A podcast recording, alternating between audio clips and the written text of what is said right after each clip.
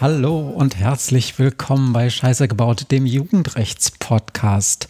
Ich freue mich, dass ich wie alle zwei Wochen mit meiner Lieblingsjugendrichterin zusammen eine Sendung gestalten kann.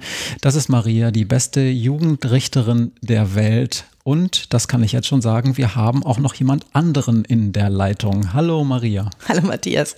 Hier bei mir ist Matthias. Er ist Geschichtenerzähler, Medienwissenschaftler und Podcaster. Und zusammen machen wir diesen Podcast, weil wir der Frage nachgehen wollen, was eigentlich die Jugend von heute so ausmacht, was sie interessiert, was wichtig für sie ist. Und weil wir über Jugendstrafrecht reden, natürlich auch, ob die wirklich immer so viel Scheiße bauen.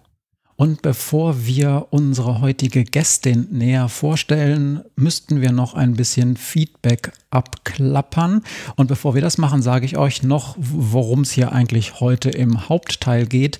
Da wollen wir nämlich jugendrechtliche Themen besprechen, die relevant sind in der jetzt anstehenden Bundes Bundestagswahl 2021. Und da klopfen wir ein bisschen die Programme der Parteien ab, was die denn zu dem Thema zu sagen haben und versuchen auch zu sagen, was denn ExpertInnen in diesem Gebiet sich eigentlich von der Politik wünschen. So, und jetzt das Feedback, Maria.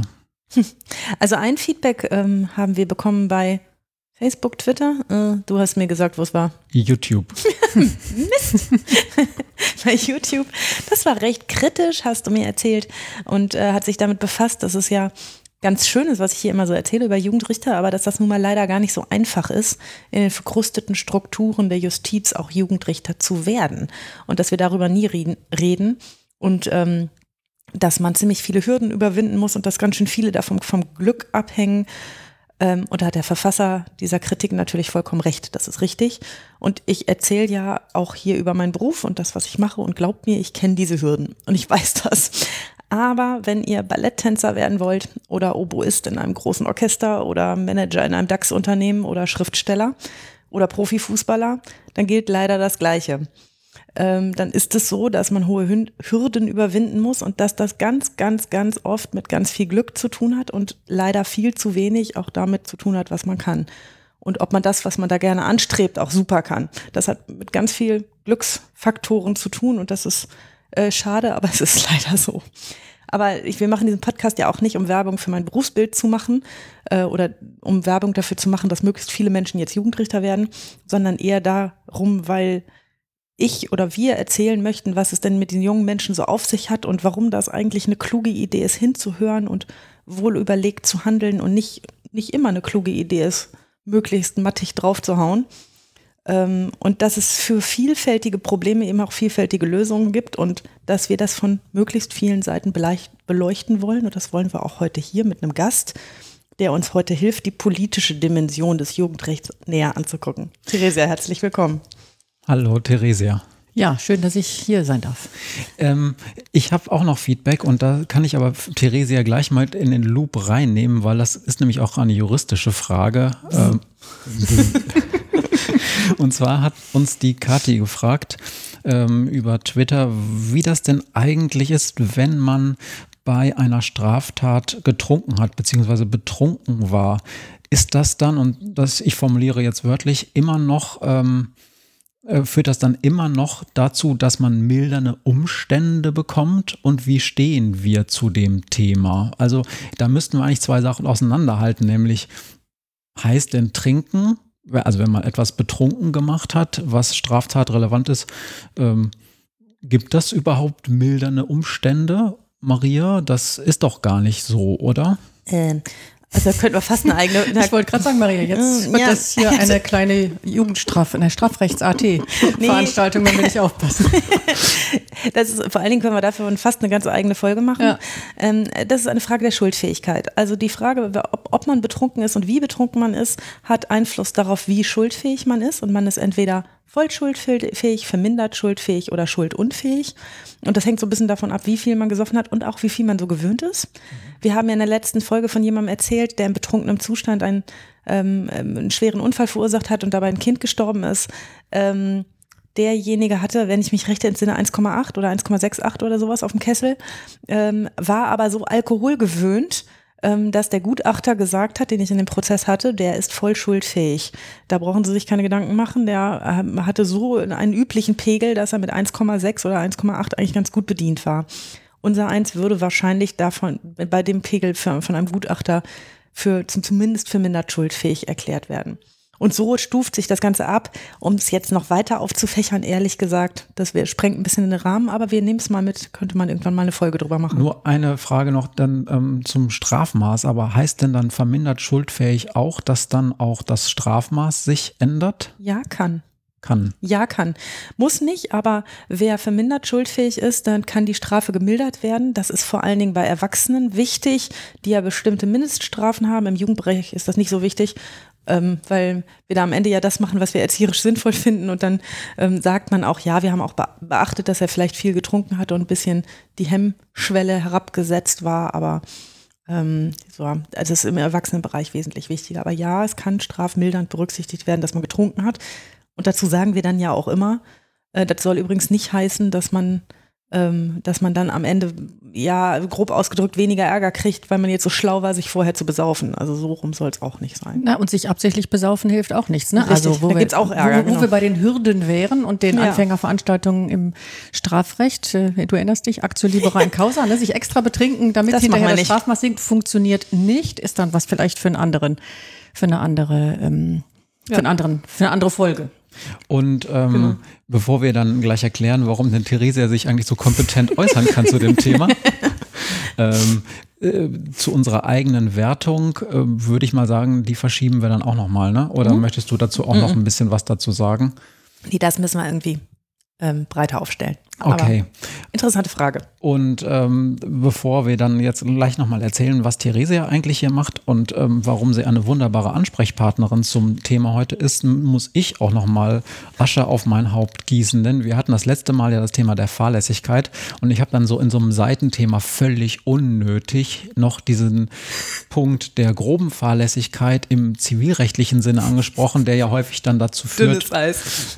aber richtig dünnes, dünnes Eis Eis.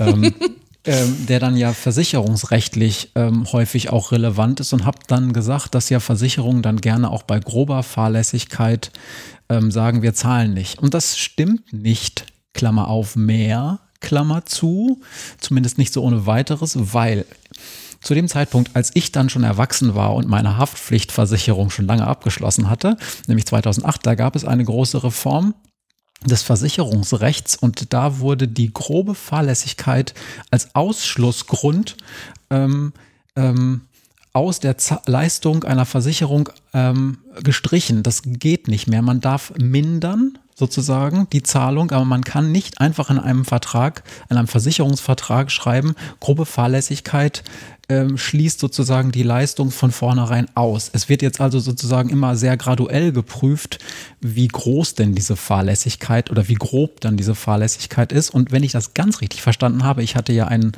einen ähm, Haftpflicht Versicherungsfall sozusagen als Beispiel genommen. Da ist es dann noch mal schwieriger, das einfach mal auszusch auszuschließen. Aber da be bewege ich mich jetzt wirklich auf ganz dünnem Eis wieder. Aber wir sind mittenmagen dabei. So zwei Strafrechtlerinnen gucken sich hier mit fragenden Gesichtern genau. an. Und, und Ja. sagen dann, gut, wenn das so ist, meinetwegen. Die AnwältInnen in unseren Instagram- und Twitter-Timelines und ein Kommentator ähm, auf einer Podcast-Plattform haben es gewusst und haben mich deshalb ähm, berichtet. Gescholten.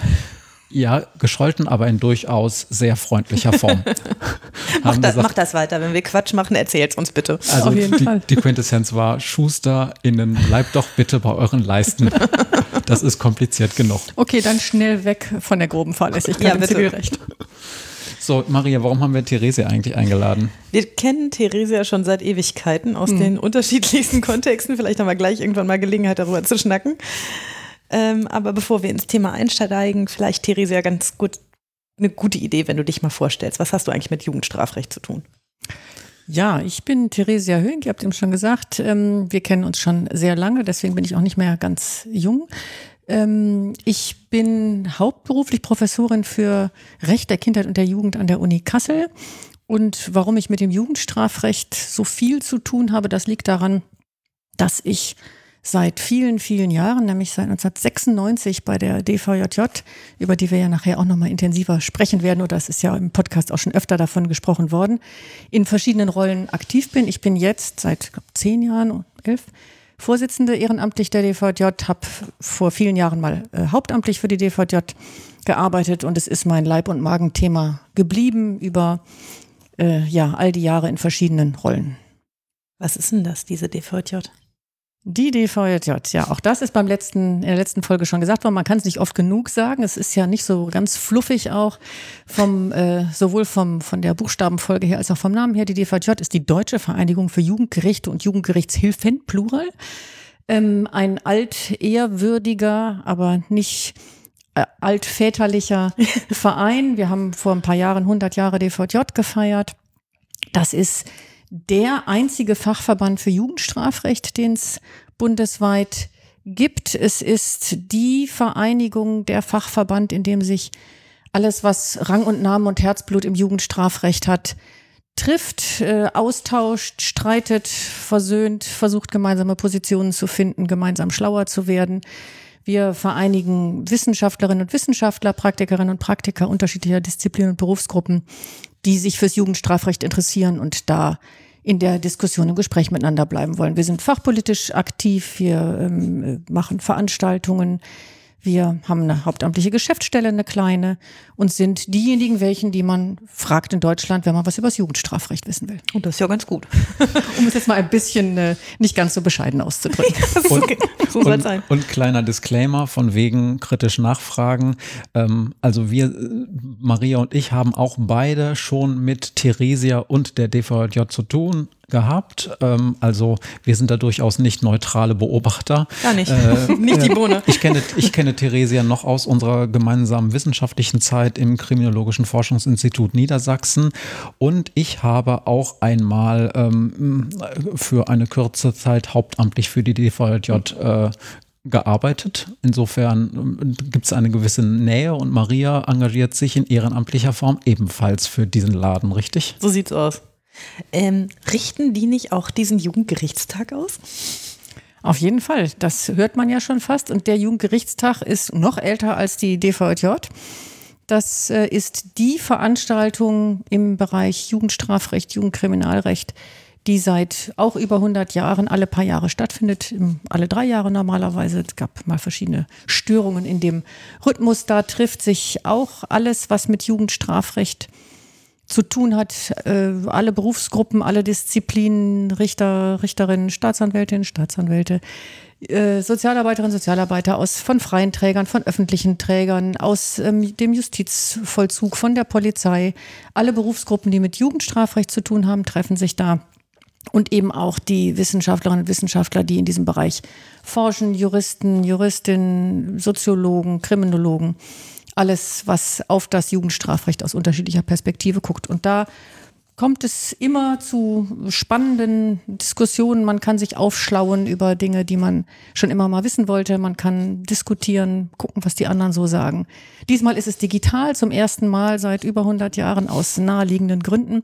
Das muss man jetzt vielleicht nicht mehr so rechtfertigen. Es ist unheimlich schade, weil es einfach ja ein tolles Erlebnis auch immer ist. Andererseits haben wir für diesen Jugendgerichtstag äh, alles gegeben, was geht, dass das auch digital gut wird, lebhaft wird. Und äh, wir treffen uns dann abends in der Lounge. Hoffentlich, wer sich noch nicht angemeldet hat, Interessen hat, nur zu. Bei der DVJ geht das noch auch kurzfristig.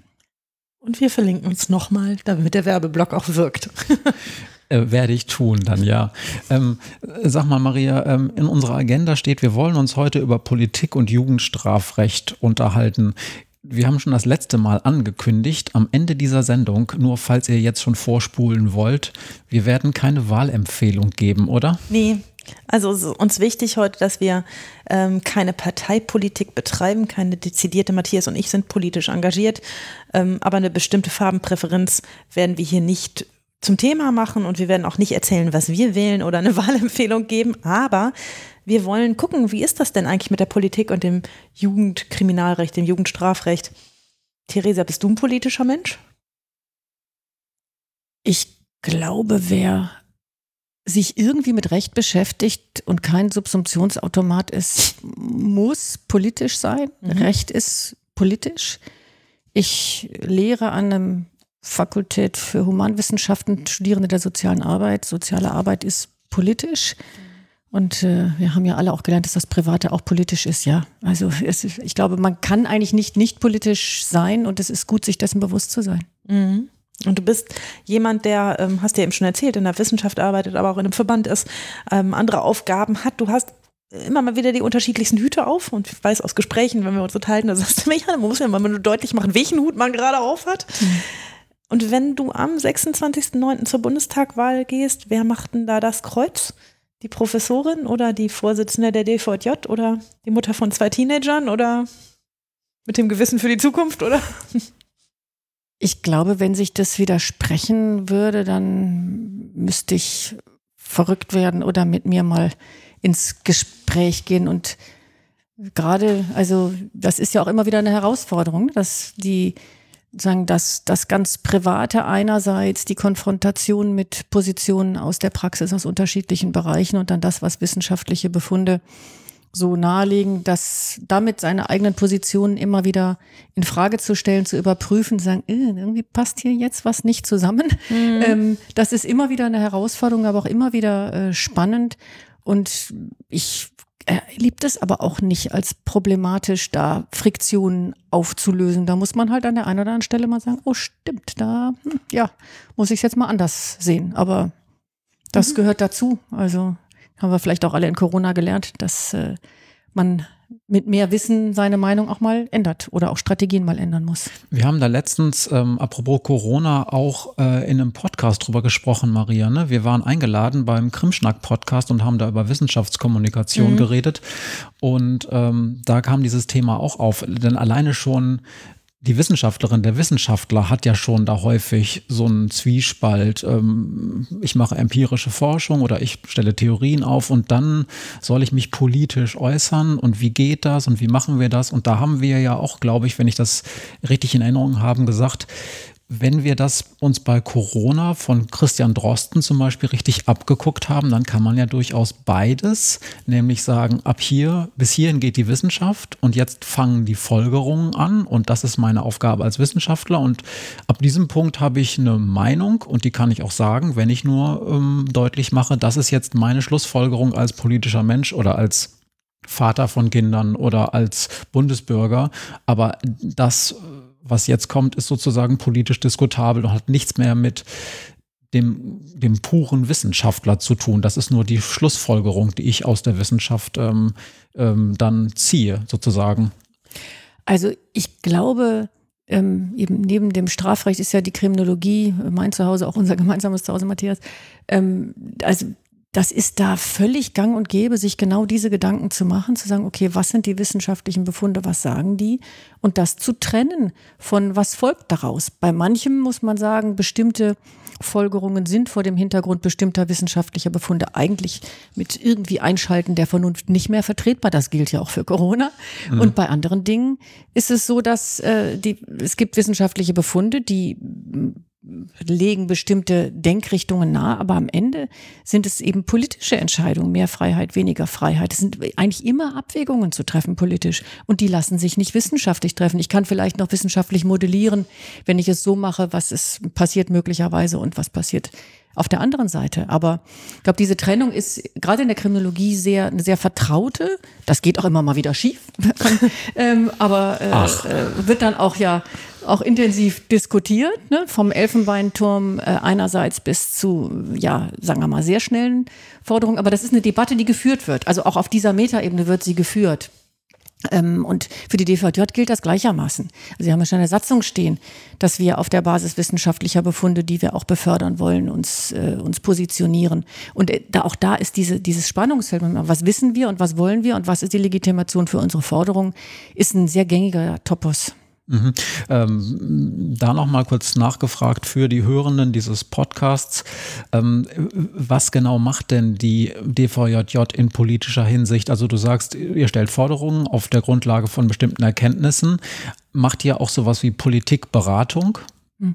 Also wenn man sich das ganz praktisch vorstellen will, auf welche Weise das passiert, dann ähm, ist das, wenn man sich so einen Gesetzgebungszyklus vorstellt, vielleicht an, an verschiedenen Stellen. Das eine ist, Ähm, äh, man stellt vielleicht Forderungen auf für bestimmte Gesetze, die man gerne hätte oder die man gerne abgeschafft hätte oder geändert hätte ähm, und gibt die einfach in den politischen Raum. Also formuliert die, schickt das an Parteien, schickt das an die Vertreter von Rechtsausschüssen, schickt das an ähm, äh, Ministerien, also an Akteurinnen und Akteure des Gesetzgebungsverfahrens. Dann ähm, sind wir häufig auch in formellen Rollen äh, werden wir gefragt und werden in Mitwirkung gebeten oder sagen auch selber, wir möchten übrigens gerne mitmachen, weil wir sind diejenigen, die es äh, eigentlich ganz gut wissen. Und das ist dann eben, was weiß ich, wir werden eingeladen, wenn Anhörung im Rechtsausschuss ist zu bestimmten Gesetzgebungsvorhaben, dann äh, gehen ich oder Kolleginnen und Kollegen gehen hin und werden als Expertinnen und Experten gehört. Oder ähm, wir schreiben Stellungnahmen, es gehen Gesetzentwürfe. Wäre jetzt chronologisch vorher gewesen eigentlich, aber ist egal. Also wenn, wenn, wenn Gesetzentwürfe ähm, äh, verfasst werden, dann werden die an Verbände geschickt. Da gibt's Listen, auf diesen Listen stehen wir drauf und dann schreiben wir Stellungnahmen. Und wenn dann äh, das, wir das Gefühl haben, es ist wichtig, nochmal auf die Politik, auf die Abstimmenden einzuwirken, schreiben wir denen vielleicht nochmal hinterher und äußern uns hinterher auch zu dem, was rausgekommen ist, ob wir das gut finden oder nicht. Okay, da seid ihr dann teilweise sogar richtig ein bisschen Lobbyverband für eure eigene Sache. Ja, finde ich nicht nur ein bisschen. Also die, äh, die ich glaube, die schwierigere Schon. Frage ist, ähm, und das ist immer wieder die Frage, was ist unsere eigene Sache? Ne? Wessen Interessen vertreten wir? Wir sind ja kein Berufsverband, wie es andere Institutionen sind. Was weiß ich, der Richterbund hat, hat auch viele Anliegen, auch breite Anliegen, aber ist sozusagen ganz stark auch berufsständisch äh, verfasst. Das ist seine Aufgabe. Also das ist überhaupt nichts, was zu kritisieren ist. Wir sind kein Berufsverband mhm. für die Praktikerinnen und Praktiker, die bei uns im, äh, in der DVJ sind. Die haben ihre eigenen Berufsverbände in der sozialen Arbeit, in der Polizei, in der Justiz und so weiter. Ähm, wir sind auch nicht unmittelbar jetzt ein, ein jugendlichen Verband. Die zum Beispiel sind bei uns gar nicht Mitglieder und nicht unmittelbar beteiligt. Aber wir verstehen uns ganz, ganz eindeutig als, als Lobby auch für diese ähm, äh, straffällig gewordenen jungen Menschen. Insofern ist das ähm, schon auch eine, eine spannende Rolle und ein spannend, auch immer wieder so, so, so eine Frage, wessen Interessen vertreten wir eigentlich? Und am Ende sind es die der jungen Menschen. Denn auf eurer Website, wenn ich das noch richtig im Kopf habe, steht das sogar als erstes für die Jugend, oder? Verantwortung für Jugend ist so ein Slogan, der hm. da immer mal wieder durchläuft, weil das auch wichtig war in der Selbstvergewisserung immer mal wieder. Worum geht es hier eigentlich am Ende? Weil es ja auch schwierig ist und die Interessen ja. so viel verschiedener Beteiligter unter einen Hut zu bringen, äh, immer wieder schwierig ist, äh, das auch so zusammenzufassen, dass alle sich halbwegs wiederfinden. Ja. Und unter dem Motto für die Jugend finden sich schon immer alle an einen Tisch zusammen, die da beteiligt sind. Ja, ja, also das ist so ein ganz guter Bezugspunkt. Sagen wir mal, worum geht's hier eigentlich? Ne? Wir haben alle verschiedene Agenten, berechtigte Agenten in unseren jeweiligen beruflichen Kontexten, in irgendwelchen wissenschaftlichen Debatten und so weiter. Aber der Kristallisationspunkt hier, DVJ, ist, ähm, wie kriegen wir das so hin, dass die straffällig gewonnenen jungen Menschen am besten da rauskommen? Bevor wir uns jetzt damit befassen, wie die Politik sozusagen über Jugendrecht über Jugendrecht spricht und was sie eigentlich möchte. Vielleicht nochmal kurz die Rückfrage, wie kommuniziert man denn als Verband mit den PolitikerInnen? Muss man da irgendwas beachten? Ist das irgendeine spezielle Kommunikation ähm, muss man da besonders laut schreien oder besonders viel erklären oder besonders, ähm, was ist sozusagen besonders an Kommunikation mit Politik, damit man gehört wird? Ich glaube, Politik ist so heterogen wie andere Bereiche auch. Also wenn ich kommunizieren will, stelle ich mich erstmal in die Schuhe desjenigen oder derjenigen, die, von denen ich möchte, dass sie mich hören. Und ich glaube, es ist schon wichtig, sich auch die, die, die, die Zwänge und Motive, soweit man sie weiß, derjenigen äh, so vorzustellen, mit denen man spricht. Ähm, äh, manchmal ist Konfrontation eine gute Idee, manchmal ist es das, ist es das nicht. Wir haben ja auch eine spezifische Rolle. Also wir, wir sind eigentlich immer diejenigen, die mit einer sehr großen Fachkenntnis und breiten Erkenntnissen ähm, unsere, unsere Forderungen untermalen. Insofern sind wir tatsächlich da eher auf so einer sachlichen Seite und ähm, nicht so nicht so so laut und und reißerisch, weil wir auch keine eigenen irgendwie parteipolitischen Agenten haben. Das ist für andere Institutionen, die noch mal andere Interessen zu vertreten haben, vielleicht anders. Und insofern also der Typus Politikkommunikation, ich sehe das gar nicht, dass der sich so stark unterscheidet von anderen Formen der der Kommunikation. Ich fand das interessant, dass ich, ich hatte, durfte einmal an so einem Verfahren teilnehmen. Da saß ich zufällig mit Theresia tatsächlich in der äh, Fraktion einer Bundestagspartei. Da durften wir in diesem Abgeordnetenhaus da nach Berlin fahren und durften dann diese Fraktion in einer bestimmten politischen Frage, das ist jetzt auch egal, worum es da ging, beraten. Stimmt. Es ist äh, fünf, 16 Jahre her oder 15 Jahre. es ist unglaublich lange her auf jeden Fall. Und da fand ich das schon bemerkenswert bemerkenswert, ähm, weil du gesagt hast, man selbst ist so Expertin für ein Thema und hat da ganz viele Erkenntnisse und dann kommt man in so ein Gremium aus ProfipolitikerInnen rein und selbst in diesem konzentrierten Verfahren, wo sich dann Menschen eine Stunde Zeit genommen haben, um dann so Expertenmeinungen zu hören, dann breiten die sich so ein ganzes Spektrum an äh, laden die sich so ein ganzes Spektrum an Expertinnen ein, um auch so ein Spektrum an Meinungen zu kriegen. Und alleine, was da dann passiert, dass dauernd Leute rausrennen müssen, weil eine Abstimmung ist, dann kommt eine Glocke und dann wurde schon vorher gesagt, das ist dann ganz normal, dann müssen Leute raus, dann müssen Leute rein, die machen noch tausend andere Arbeit und ähm, sind auch nicht unhöflich dabei, sondern die müssen halt eine riesige Menge an Themen beackern, müssen tausend Leute treffen und man muss da dann dann auch noch als Experte sozusagen irgendwie durchdringen, das ist schon anstrengend für beide Seiten. Also für uns, die wir ein Thema so dringend finden, dass wir sagen, wieso nehmen die sich nicht eigentlich einen ganzen Tag nur für uns?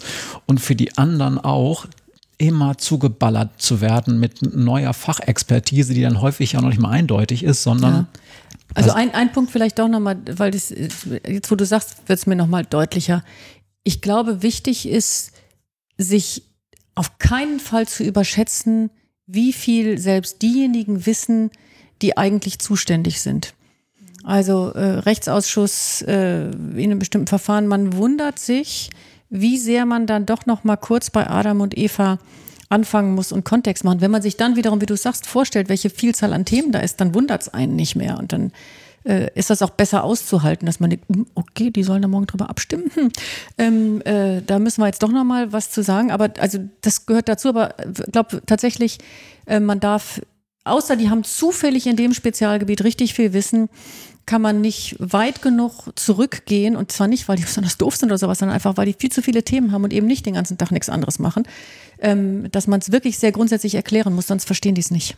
Ja, und dann natürlich noch das frustrierende Geschäft dazu, dass wenn dann eine ganze Riege an Experten in eine ganz bestimmte Richtung berät, die Politik ja durchaus sich die Freiheit nimmt, auch einfach komplett ganz anders zu entscheiden.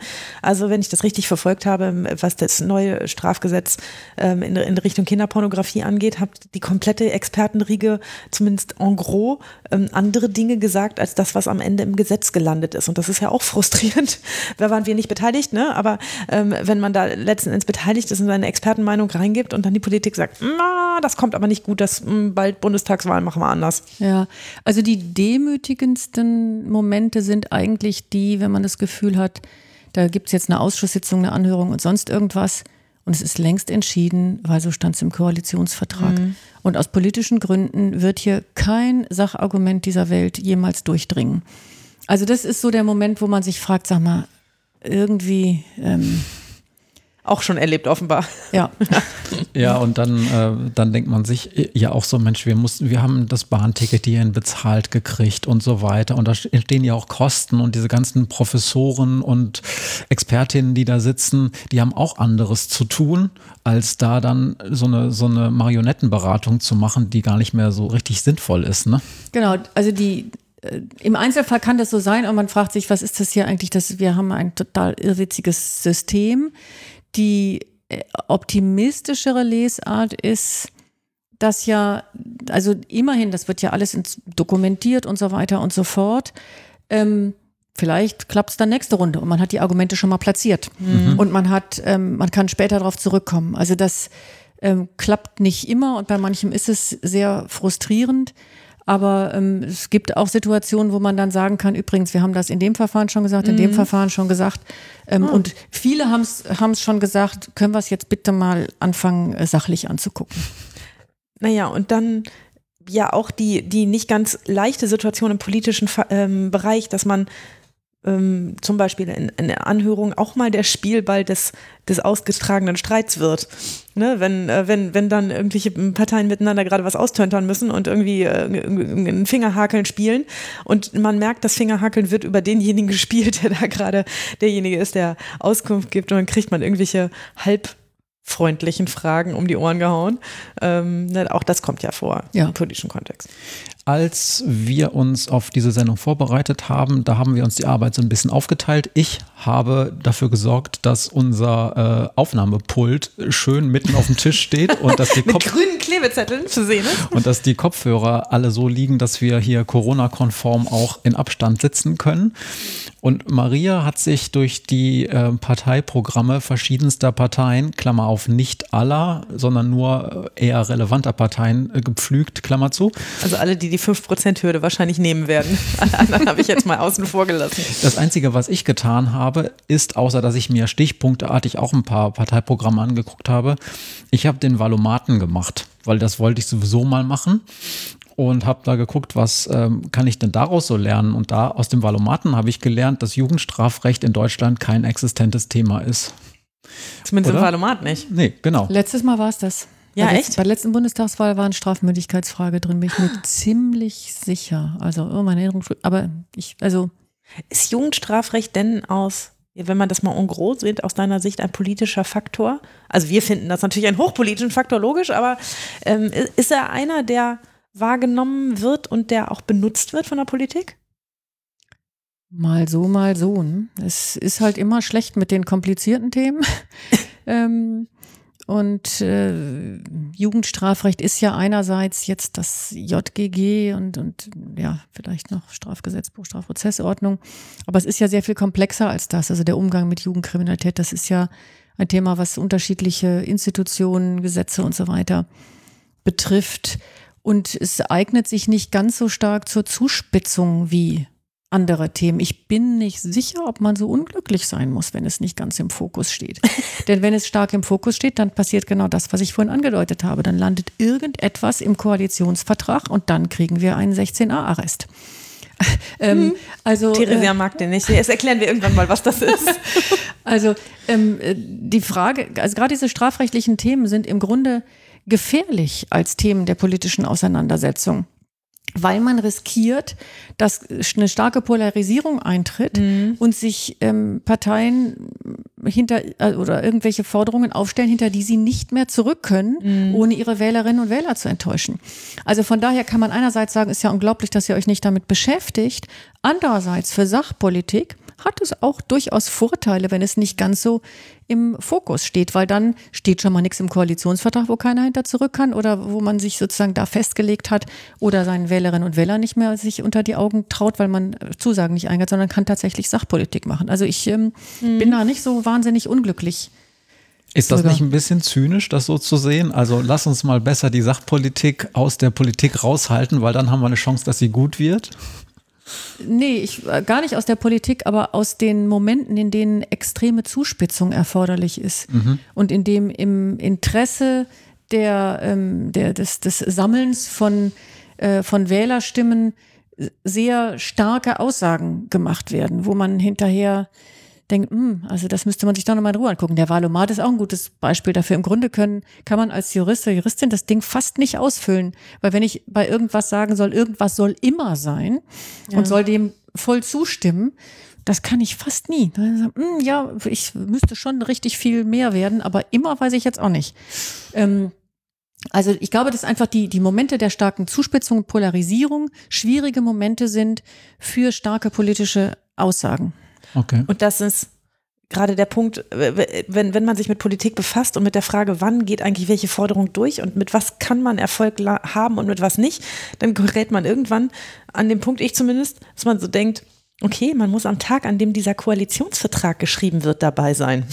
Oder zumindest ähm, de demjenigen auf den Füßen stehen, der dabei ist, ähm, um äh, sozusagen ähm, seine, seine Themen und seine Forderungen platzieren zu können. Denn was einmal im Koalitionsvertrag gelandet ist, dahinter können man nur noch ganz, ganz, ja. ganz schwer zurück. Und da landen ja in einer, ich weiß nicht, was das für Nacht- und Nebelaktionen sind, in denen diese Dinger gestrickt werden, ähm, aber immer mal wieder überraschend Themen drin, über die die gesamte Fachwelt da sitzt, den Kopf schüttelt und sagt, wie seid ihr denn auf den Trichter gekommen? Ähm, und äh, mich dazu geführt zu sagen, also wenn, wenn man wirklich mal was reißen will, dann sieht man zu, dass man am Tag, an dem dieser Vertrag geschrieben wird, irgendjemand einen Zettel rüberschiebt und Zettel sagt, rüberschiebt. schmeißt das in die ab in die und, in die Verschacherungsrunde. Und nicht vier Reden in einem Bierzelt in Schlag mich tot hält. Ähm, wesentlich mehr Einfluss hat man, wenn man den Zettel ja. rüberschieben kann. Also das ist jetzt nicht so mein, mein Themenbereich, aber da, ich frage mich wirklich auch demokratietheoretisch, was diese, mhm. Ähm, hohe Bedeutung der Koalitionsverträge, ob das nicht irgendwie ein Problem ist. Wenn da so detaillierte, klare Aussagen drinstehen und das hinterher eben wirkliche Scheindebatten im Bundestag sind, weil man das an dieser Stelle festgelegt hat, unter Zeitdruck, ne? also gar nicht, weil das alles, weil da Verschwörung oder so stattfindet, nee, aber weil das so ist, wie es ist, weil das unter Zeitdruck stattfindet, unter ähm, ähm, hohem politischen Druck und dann natürlich man ein bisschen aushandelt, okay, hier sind meine Interessen stark, also schreiben wir das rein, da sind deine Interessen stark, okay, reicht noch nicht, okay, wir nehmen noch einen Punkt dazu, der euch wichtig ist. So funktioniert das, äh, das finde ich auch gar nicht wahnsinnig verwerflich. Aber dass das eine solche starke Bindungswirkung erzeugt, finde ich dann schon auch, was wird sicher auch darüber diskutiert, aber es ist in der Praxis manchmal echt problematisch. Mhm. Und insofern hast du schon recht. Also man kann manchmal froh sein, wenn die Themen, weil sie ja doch polarisierend sind, zumindest die, die wir ansprechen, äh, vielleicht gar nicht so unbedingt im Fokus hängen. Ich so. habe Darf ich oder? Ja, wir machen.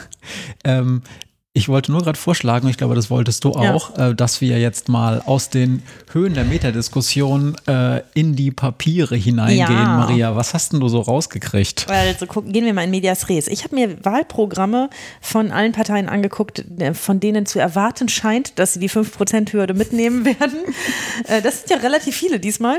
Ähm, und ähm, in den Wahlprogrammen von SPD, Grüne, FDP und Linke gibt es keinen Extrapunkt zur Jugendkriminalität. Ich habe nur in der Union in, bei der AfD etwas gefunden. Bei der Union steht, wir wollen schnellere Verfahren, bei denen die Strafe der Tat auf dem Fuße folgt. Dies muss gerade für straffällige Jugendliche gelten.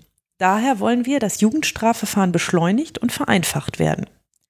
Täter zwischen 18 und 21 Jahren sollen in der Regel wie Erwachsene bestraft werden. Die Anwendung des Jugendstrafrechts muss in diesen Fällen eine Ausnahme bleiben. Also zwei Punkte. Schnelligkeit und Heranwachsende. Theresia. Du bist mit jungen Menschen und jungen straffälligen Menschen befasst oder der Thematik. Was sagst du denn zu diesen zwei Forderungen? Das sind jetzt Forderungen, die seit vielen, vielen, vielen Jahren immer, immer wieder kommen. Das ist jetzt nicht unheimlich überraschend und so ein bisschen muss man sich schon, wenn man eben aus der Fachdiskussion kommt, echt zusammenreißen. Man denkt, es kann nicht sein, nicht schon wieder.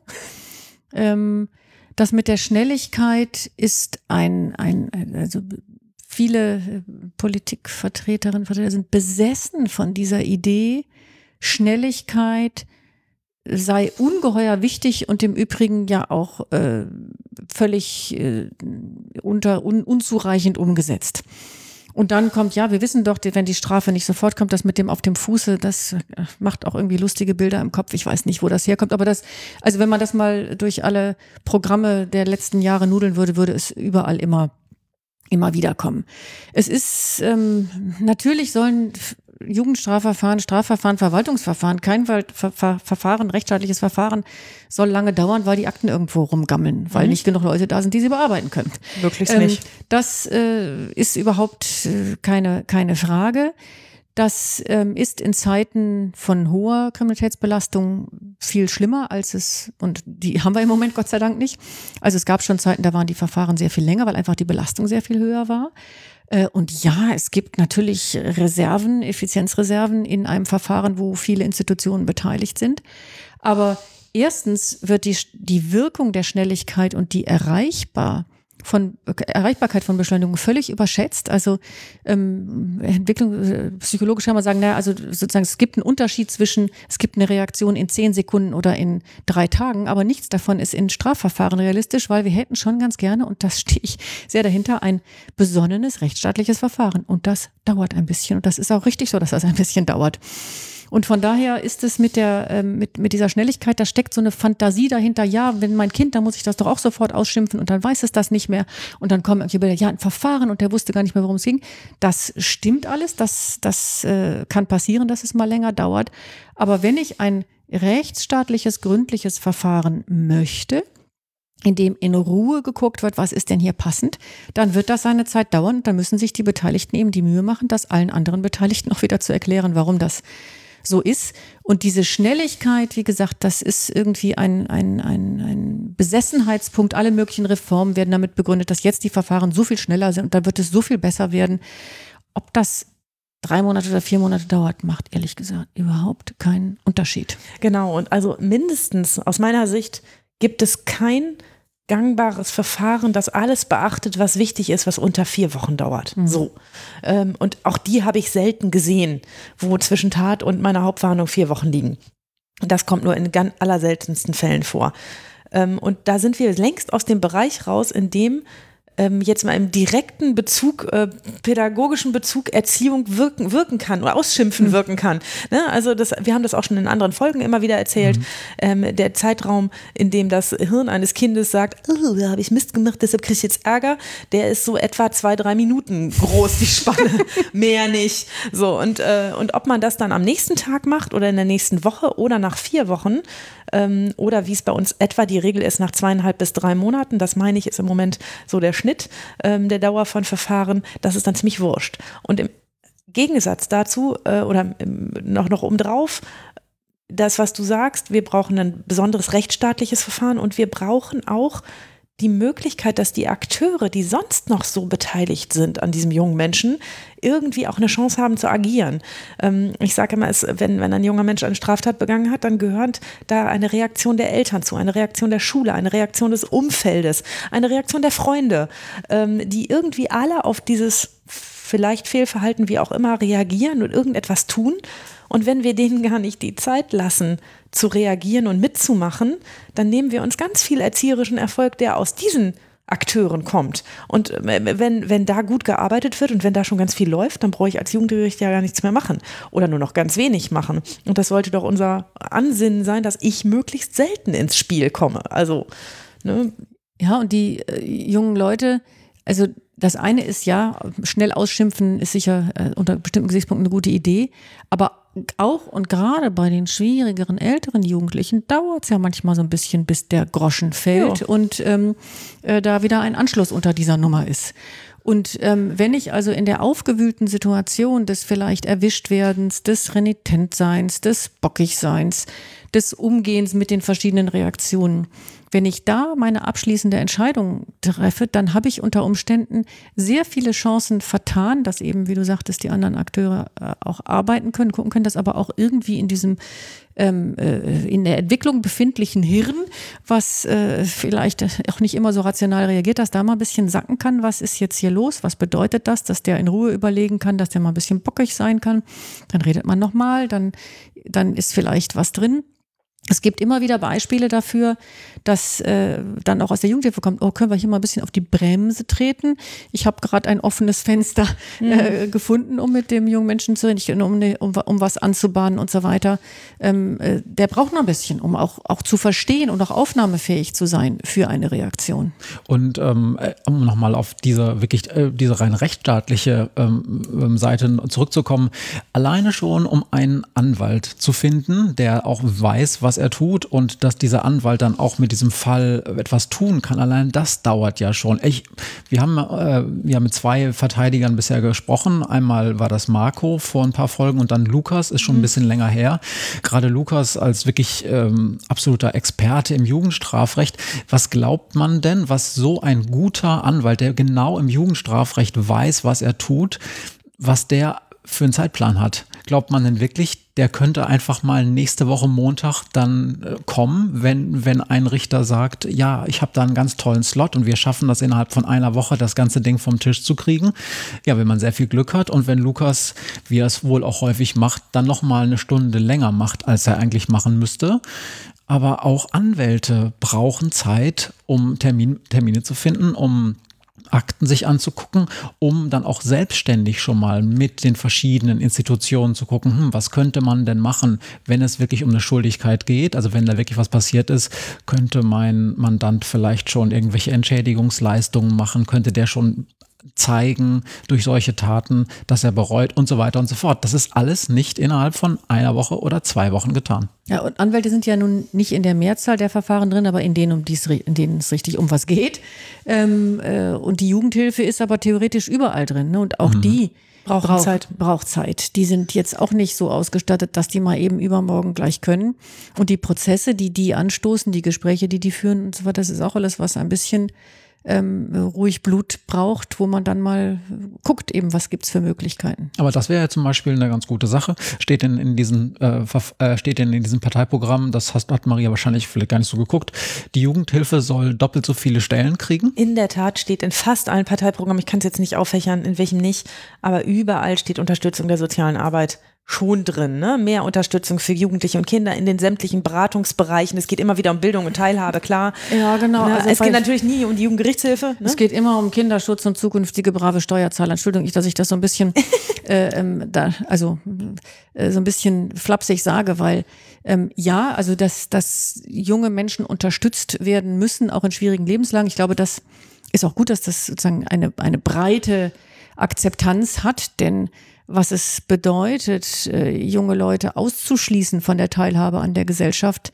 das kann man ja besichtigen, das kann man besichtigen in Schulabbrüchen, das kann man besichtigen ja. in Fachkräftemangel und so weiter und so fort. Und selbst nur unter instrumentellen Gesichtspunkten kann man das nicht wollen. Ähm, Unterstützung für soziale Arbeit, also durch soziale Arbeit, durch Jugendhilfe für die Klientel, die wir vor Augen haben, ist nicht immer so einfach. Das mhm. muss man, glaube ich, der Ehrlichkeit halber auch sagen. Und auch das müssen wir echt immer wieder einfordern. Ne? Das ist eben nicht nur ähm, äh, Kinderschutz, arme kleine Kinder, überhaupt keine Frage. Also die Wichtigkeit äh, brauche ich hier, glaube ich, nicht zu beteuern. Aber die ätzenden, schwierigen Jugendlichen, die schon äh, einen Rucksack voll Probleme mitbringen, die sie erlebt haben und gemacht haben, die sind gerne mal dann auch äh, abgeschoben und nicht so stark unterstützt. Und da kann man, glaube ich, nicht genu oft genug sagen, dass es wichtig ist und den immer noch mal wieder zu gucken, ob nicht was geht.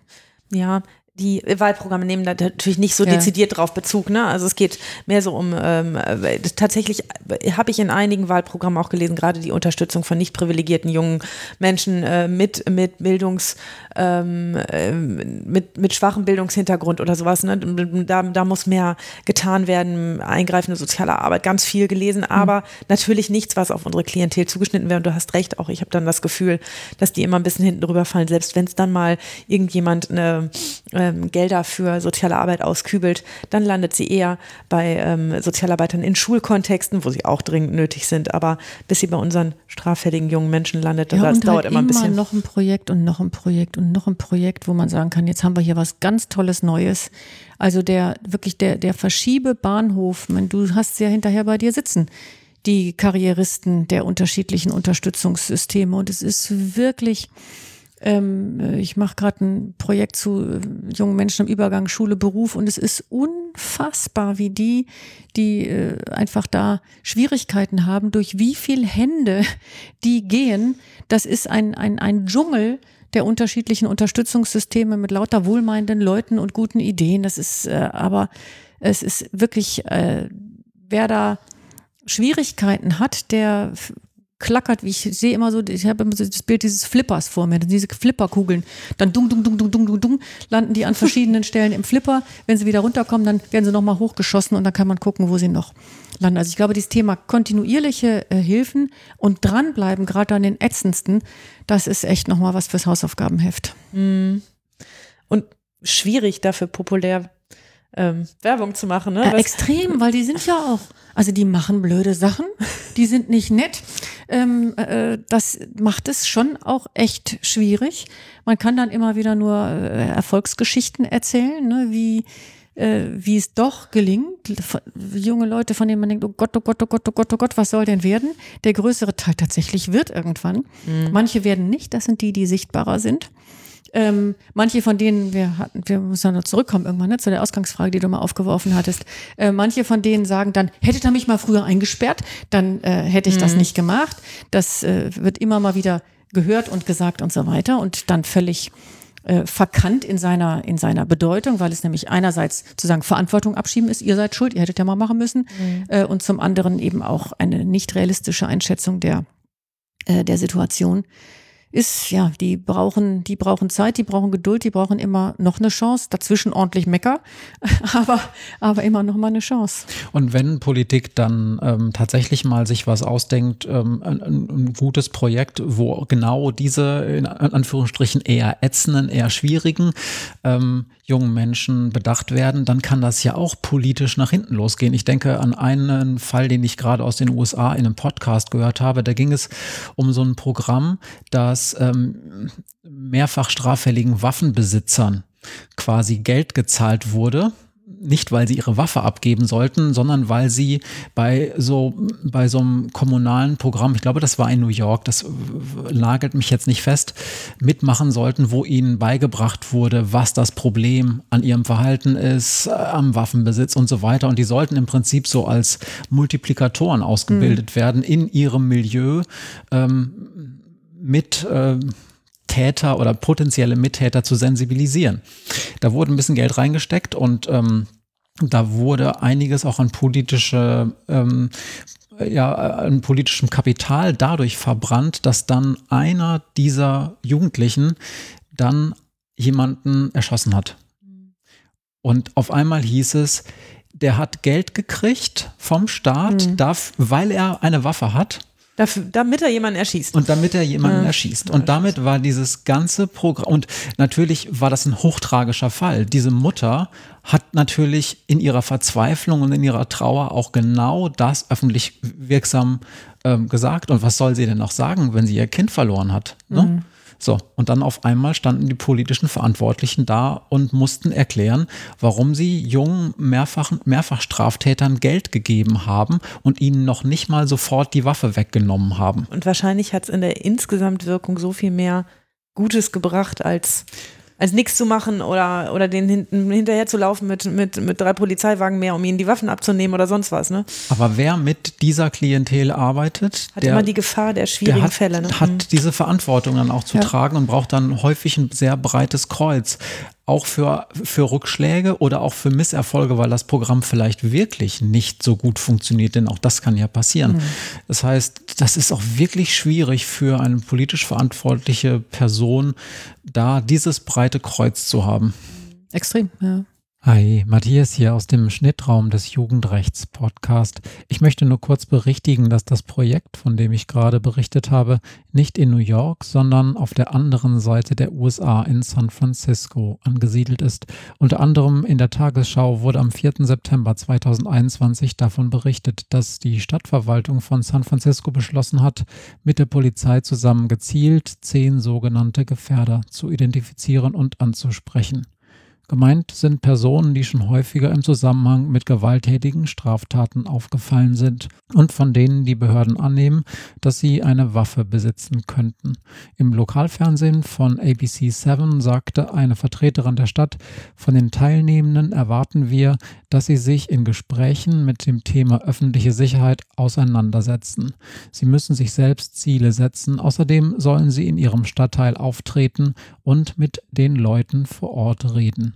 Die Idee, potenziellen Straftätern Geld in die Hand zu geben, um sie als eine Art Botschafter in ihren Stadtteilen zu nutzen, ist, so sagt es der Tagesschaubericht, allerdings nicht ganz neu.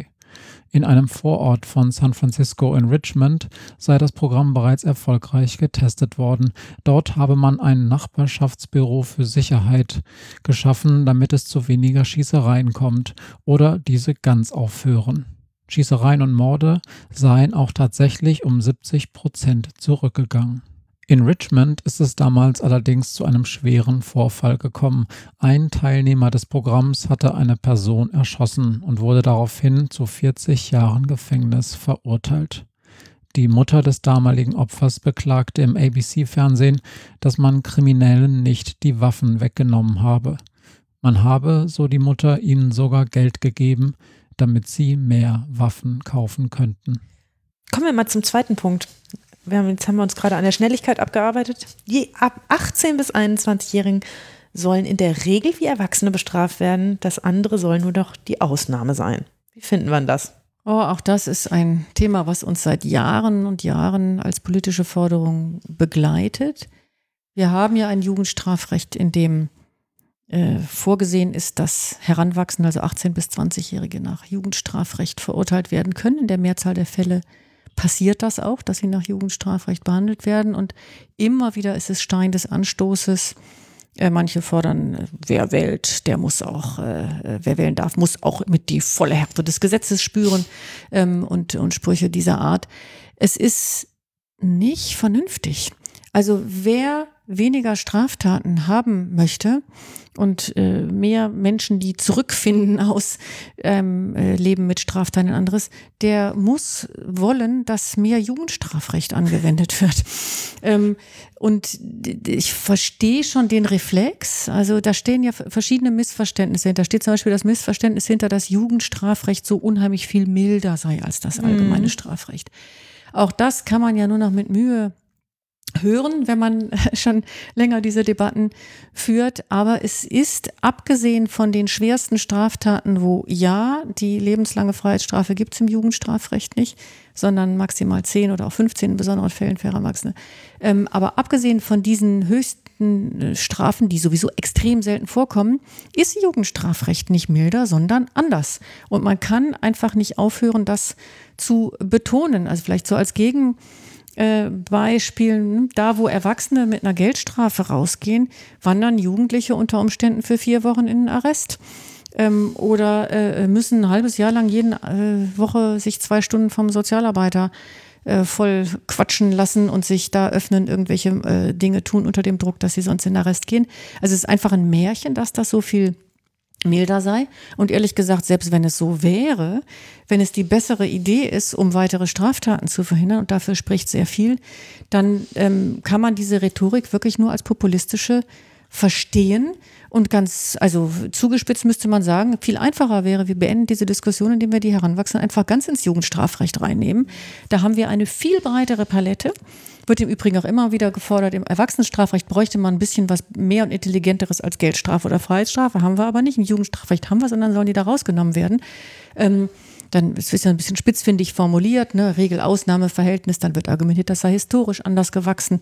Äh, auch das ist, ähm, ist nicht zutreffend. Es gibt keinen Grund, um im Interesse von weniger Straftaten die Anwendung von Jugendstrafrecht auf Heranwachsende weiter zu begrenzen. Und es gibt auch das habe ich auch schon mal an anderer Stelle gesagt, es gibt deutschlandweit keinen einzigen ernstzunehmenden Experten, keine einz, äh, einzige ernstzunehmende Untersuchung, die uns das sagt und mhm. das nahelegt. Keine einzige. Niemand, der mit Jugendlichen befasst ist, niemand, der seinen Tag damit verbringt, mit jungen, straffälligen Menschen zu arbeiten, hält das für eine gute Idee. Und, ähm also im Gegenteil, es gibt ja jetzt neuere äh, Befunde, also neue, so neu sind es auch schon nicht mehr, ähm, aber die, die ganz eindeutig zeigen, dass die Gehirnreifung bis weit in die Mitte des dritten Lebensjahrzehnts äh, hineingeht. Und wenn man ansonsten beobachtet Diskussionen über Verlängerung der Jugendphase, der letzte ähm, Kinder- und Jugendbericht hat das auch mal, noch mal sehr stark ausgebreitet. Äh, zu Hause wohnen, Ausbildung und so weiter und so fort. Ähm, das zeigt das alles oder, oder mhm.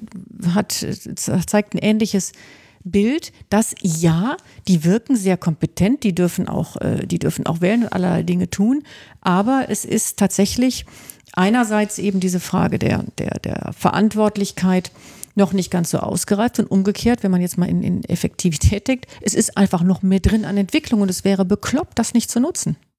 Ich bin auch ehrlich gesagt als Richterin immer ein bisschen pisst, ähm, weil ich so denke, da will mir die Politik jetzt hier mein Regelausnahmeprinzip vorschreiben. Findet also die Politik, dass ich zu viel Jugendstrafrecht auf Heranwachsende anwende und sagt mir, ja, das drehen wir jetzt um und dann ist das nur noch die Ausnahme und nicht mehr die Regel. Ja, ich gucke doch in jedem einzelnen Fall, ob derjenige wie ein Jugendlicher oder wie ein Erwachsener zu bestrafen ist. Ich prüfe es ja. Hm. Ich gucke es mir ja an mit meiner Fachexpertise, die ich habe. Und dann treffe ich eine Entscheidung. Ich treffe die doch nicht, die nach Jugendstrafrecht zu verurteilen, weil ich so ein weiches Herz habe oder weil ich irgendwie äh, nicht den Mumm hätte, was mehr zu machen oder so, sondern weil meine fachliche Einschätzung mir sagt, dass das richtig ist. Und da werde ich immer so ein bisschen griffig, weil ich so denke, ja, dann sucht euch doch einen Schwung andere Richter Na, aus, wenn euch das nicht passt. Maria, also. wenn, das, wenn das falsch wäre, wenn es sachliche Gründe gäbe, zu sagen, die Richter machen das so, weil sie es immer so gemacht haben und es wäre wirklich viel besser im Interesse der Verhinderung von Straftaten, sie würden mehr Erwachsenenstrafrecht anwenden. Ja. Da würde ich sagen, dann ist der Gesetzgeber genau der Richtige, der sagen muss, Leute, ähm, in der Regel soll das so sein. Nur leider gibt es, also leider, es gibt genau diese Erkenntnis nicht. Ja. Also es gibt keinen sachlichen Grund. Es gibt auch ja nicht wirklich, außer so populistischen Ideen von zwei Drittel ist zu viel, aber, aber nicht eine wirkliche Kritik daran, dass in diesen oder jenen Fällen es so unheimlich schrecklich sei, dass da besonders viel Jugendstrafrecht angewendet würde und deswegen sei die Situation so schlecht. Das ist irgendwie. Und im Gegenteil, du hast es eben auch schon angesprochen, ich war ja auch eine Zeit lang erwachsene Richterin. Was hätte ich mir beim Mitte 30-Jährigen mehr Möglichkeiten gewünscht, als einfach immer nur Geld oder Knast zu sagen? Denn Geld haben sie alle nicht. Ja, und faktisch läuft das dann immer darauf hinaus, dass Menschen in Ersatzfreiheitsstrafen sitzen, sie aus Kontexten gerissen werden und wir nichts tun können und nicht helfen können oder Sachen nicht besser machen können. Und Strafe soll auch zumindest im Erwachsenenkontext nicht immer nur Hilfe sein, aber Entschuldigung, was wollen wir denn außer verhindern, dass weiter Straftaten begangen werden? Das ist unser Kernziel. Und das erreicht man eben nicht, indem man einfach sagt, okay, maximal draufhauen ist immer eine geile Idee. Ich finde es ja super, wenn ich die Thesen, die wir eigentlich auch schon relativ konsistent selber in unserem Podcast äh, vertreten haben, jetzt auch noch, noch mal so schön wiederholt finde und auch noch von einer Professorin das nochmal bestätigt kriege. Also das ist toll.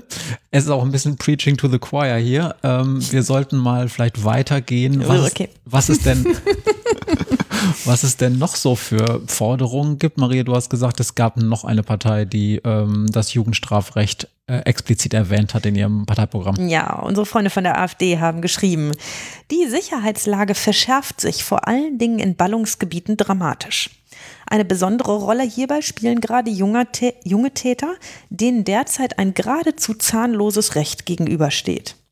Erzieherische Erfolge in diesem Segment lassen sich erfahrungsgemäß nur durch sofortige Inhaftierung der Täter schwerer Delikte erreichen. Wir fordern daher eine entsprechende Änderung der einschlägigen Gesetze, insbesondere des Haftrechts. Wegen der immer früher einsetzenden kriminellen Entwicklung muss das Strafmündigkeitsalter auf zwölf Jahre abgesenkt und mit dem Erreichen der Volljährigkeit auch das Erwachsenenstrafrecht Anwendung finden. Aha. Drei Punkte also. Wir möchten das Haftrecht für Jugendliche ändern, Strafmündigkeitsalter herabsenken und ebenfalls hier Heranwachsende, allerdings nicht in so einem Regelausnahmeprinzip, sondern ohne Ausnahme. Das haben wir, glaube ich, abgearbeitet, die Heranwachsenden. Ja, und was, hat man was für ein Quatsch das ist. Strafmündigkeit senken ist auch so aus, dem, aus der Mottenkiste der Strafschärfungsdiskussion der letzten 20 Jahre oder mehr. Ähm, auch da gibt es keine ernstzunehmenden Befunde, die sagen würden, es wäre sozusagen entwicklungspsychologisch oder sonst wie sinnvoll. Es gibt keine Erkenntnisse dazu, dass das irgendetwas dazu beitragen würde, Kriminalität zu reduzieren. Ja, jede Setzung einer Strafmündigkeitsgrenze ist willkürlich. Also wenn ich eine Altersgrenze festsetze für Führerschein, für was weiß ich, ähm, die hat eine, eine, ist eine Setzung, das kann ein bisschen komisch sein, aber äh, diese 14-Jahres-Grenze ist wirklich ziemlich vernünftig. Sie hat sich bewährt. Es gibt keine Erkenntnisse dazu, dass äh, eine Herabsetzung irgendetwas Sinnvolles bewirken würde. Und daher halte ich das für wirklichen Unfug. Das ist auch, also dieses im internationalen Kontext kristallisiert sich das auch so raus als eine Grenze, die relativ vernünftig ist. Da muss man sehen, dass mit den Vergleichen relativ schwierig, weil die Systeme extrem verschieden mhm. ähm, sind. Insofern ist das am Ende ein schwaches Argument. Aber dieses Jugendalter, beginnt schon irgendwann in dieser Zeit und die Reaktionsformen des Jugendstrafrechts passen dazu ganz gut und es gibt keinen Anlass zu glauben, dass eine Senkung irgendetwas verbessern würde. Mich, mich hat ähm, daran interessiert an dieser Aussage ähm, dieser Partei, da ist ja auch eine empirische Behauptung drin und ich bin ja mal ganz froh, das sage ich auch immer, wenn ich das alles nicht selber nachgucken muss und nachlesen muss, sondern wenn ich Experten hier sitzen habe, Expertinnen in diesem Fall, die das dann aus, außer Lameng mal schnell sagen können, ob es eigentlich so ist oder nicht. Theresia, wegen der immer früher einsetzenden kriminellen Entwicklung muss das Strafmündigkeitsalter auf zwölf abgesenkt werden. Äh, da steht in im ersten Teil des Satzes steckt dir eine Behauptung, also Kriminalität fängt immer früher an. Stimmt das eigentlich? Ja, dass es immer schlimmer wird mit der Jugend, das wissen wir ja auch. Ne? Wir sind ja inzwischen schon alt und finden auch, dass die Jugendlichen immer früher, immer, immer schlimmer werden. Ähm, jenseits dessen jetzt mal im Ernst, ähm, so richtig gute Zahlen dazu gibt es nicht, weil die Messung, also Messung von Kriminalität ist sowieso schwierig ähm, mhm. und ähm, bei welchen, die nicht strafmündig sind, noch mal viel mehr, weil die Zahlen noch weniger belastbar sind aus den entsprechenden Statistiken und Dunkelfeldbefragungen und so weiter.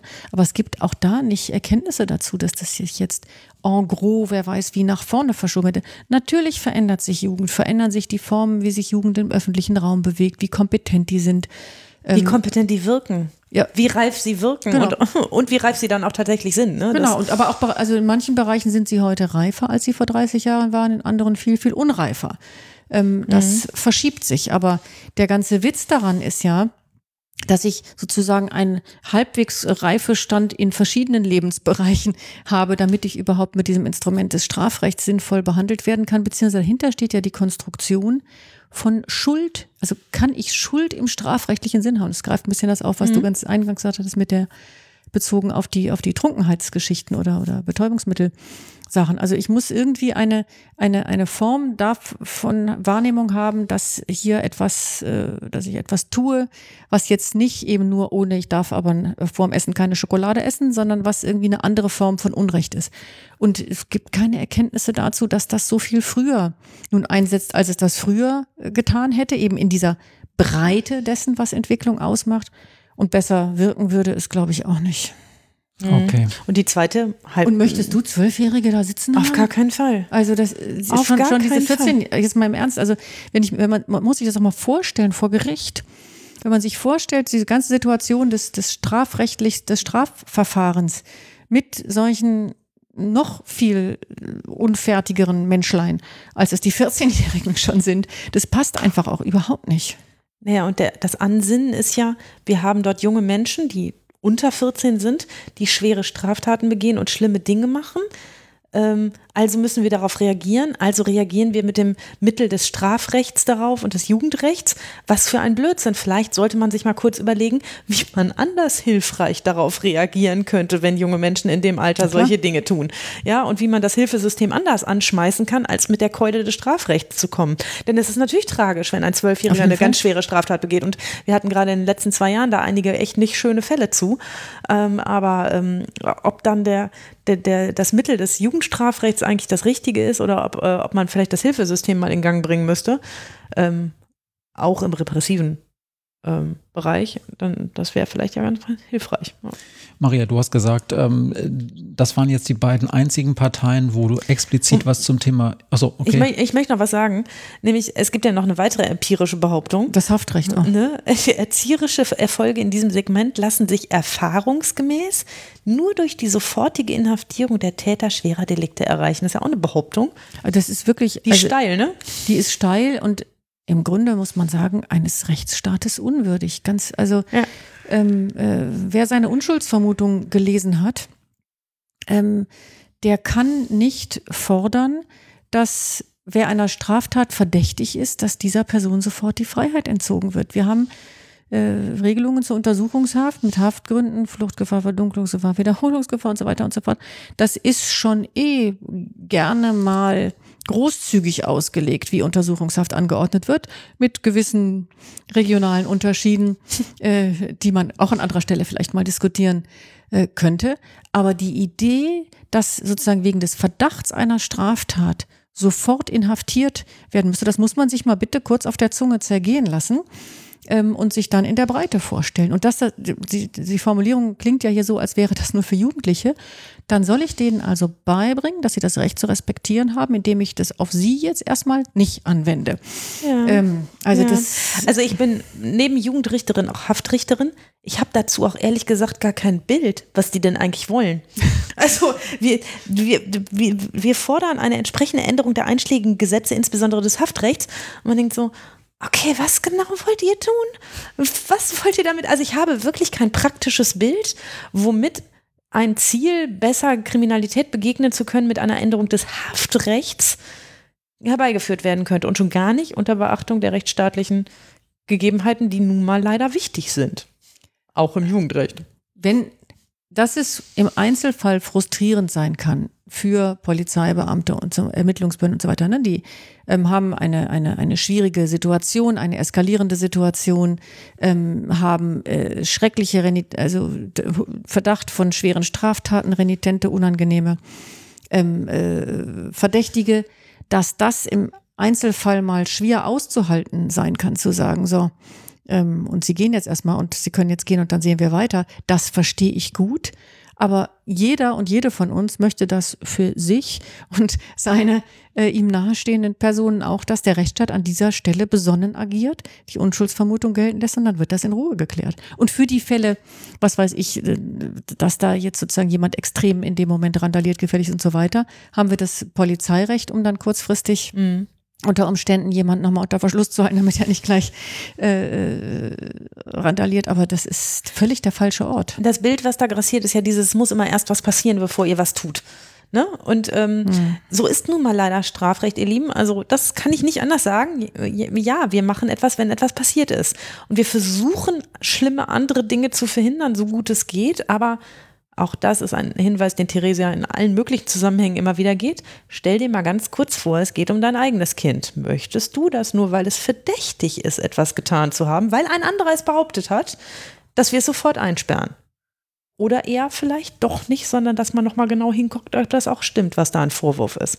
Denn jeder ist auch schon mal selber falsch beschuldigt worden. Jedem ist schon mal, oder viele, hoffentlich mir auf jeden Fall schon passiert, dass mir Straftaten vorgeworfen wurden, die, auch als Jugendliche ehrlich gesagt, ich beileibe nicht begangen habe. Ja, ich bin mal, ich bin mal wegen eines Fahrraddiebstahls angehalten worden. Da ähm, meinte eine Frau in der Einkaufszone ihr Fahrrad erkannt zu haben und zeigte auf meins und hielt mich an und hat dann die Polizei geholt, sehr öffentlichkeitswirksam die Polizei geholt vor einer Eisdiele in unserer Kleinstadt, in der wir damals gewohnt haben ähm, und mich lautstark des Diebstahls dieses Fahrrads bezichtigt, bis dann geklärt war, dass ich dieses Fahrrad nicht geklaut habe und, ähm, und dass die Rahmennummer leider nicht mit ihrer übereinstimmte. Das hat dann ein bisschen gedauert, ähm, aber jeder möchte für sich und für seine eigenen Angehörigen und auch für seine eigenen Kinder, das sage ich bewusst so, ne, denn das, da, da, da greift am ehesten auch der emotionale Anker, dass man bitte genau guckt, ob das auch stimmt oder nicht. Und einen falschen Verdacht, der ist halt auch schnell mal geführt.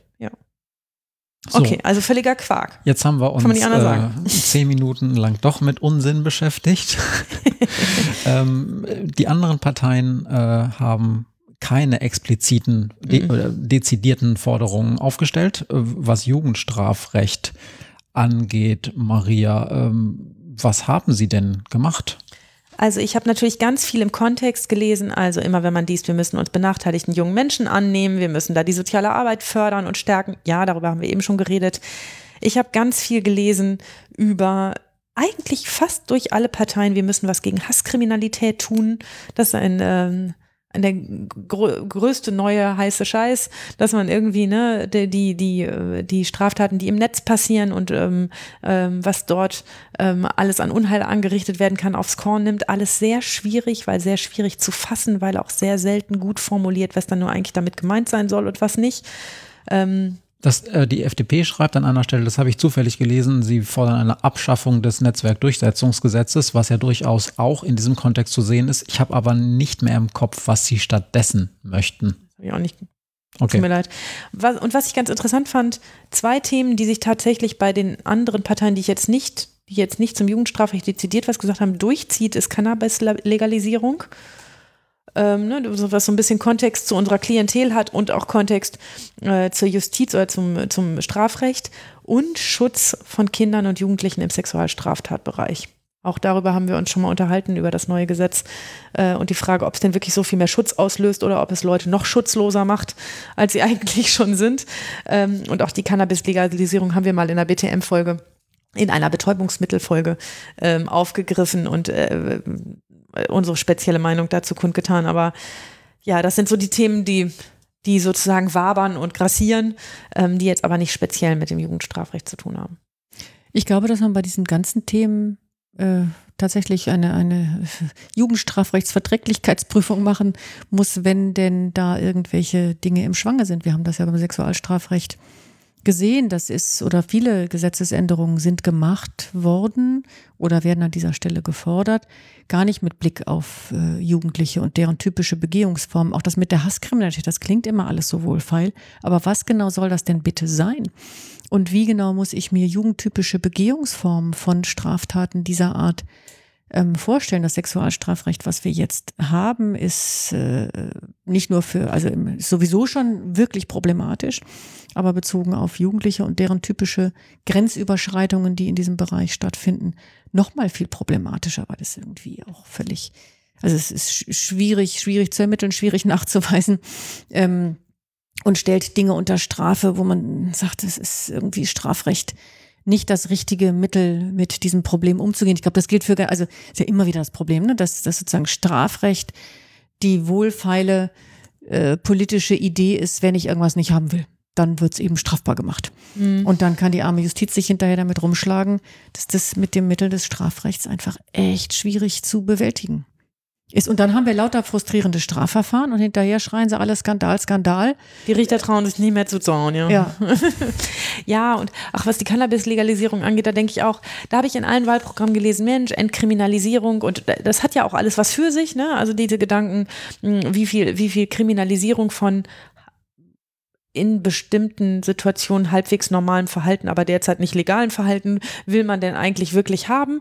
Ähm, aber da steht immer so ein netter Nachklapp, ja, wir wollen Cannabis-Legalisierung und dann würden wir uns natürlich begleitend um ähm, Jugend-, äh, und Schutzprogramme kümmern. Und da geht bei mir irgendwie immer die Alarmglocke an und ich denke, ja, genau, ähm, ihr legalisiert das und ihr vergesst dann, dass ihr im Bereich Jugendschutz und, ähm, und Prävention wirklich ganz, ganz, ganz viel massiv tun müsst und auch richtig Geld in die Hand nehmen müsst, damit genau dieser Effekt nicht eintritt, dass alle denken, ja, geil, ist ja jetzt erlaubt ähm, und sich dann ganz wegkiffen.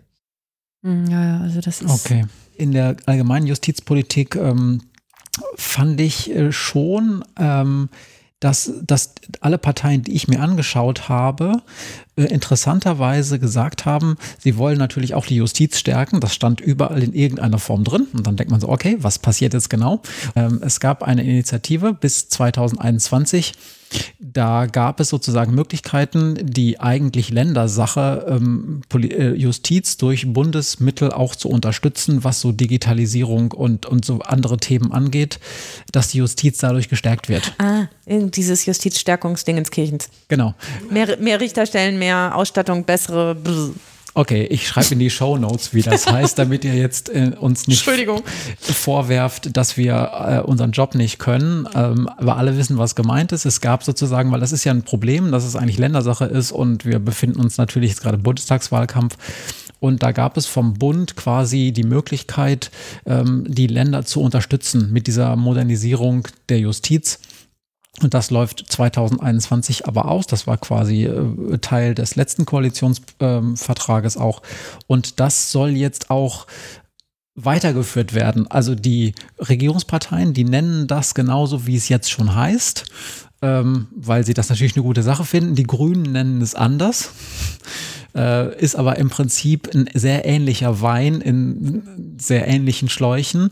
Also da geht es dann immer darum, dass sie sagen, ähm, ja, wir wollen aber auf jeden Fall, dass die Justiz dadurch gestärkt wird, mhm. ähm, dass ähm, dass der Bund Möglichkeiten hat, die Länder bei diesen vielen Justizreformen zu unterstützen und denen auch mehr Geld zu geben, dass sozusagen es mehr ähm, Durchsetzungskraft des Justizsystems geben kann. Das wäre natürlich auch für die Jugendkriminalitätsbekämpfung wichtig, Maria, dass die entsprechenden Stellen auch wirklich ähm, vorgehalten werden, um da auch gut arbeiten zu können, oder? Na klar, aber ähm, kannst dir ja in tausend Papiere reinschreiben, wenn es dann am Ende nicht ankommt.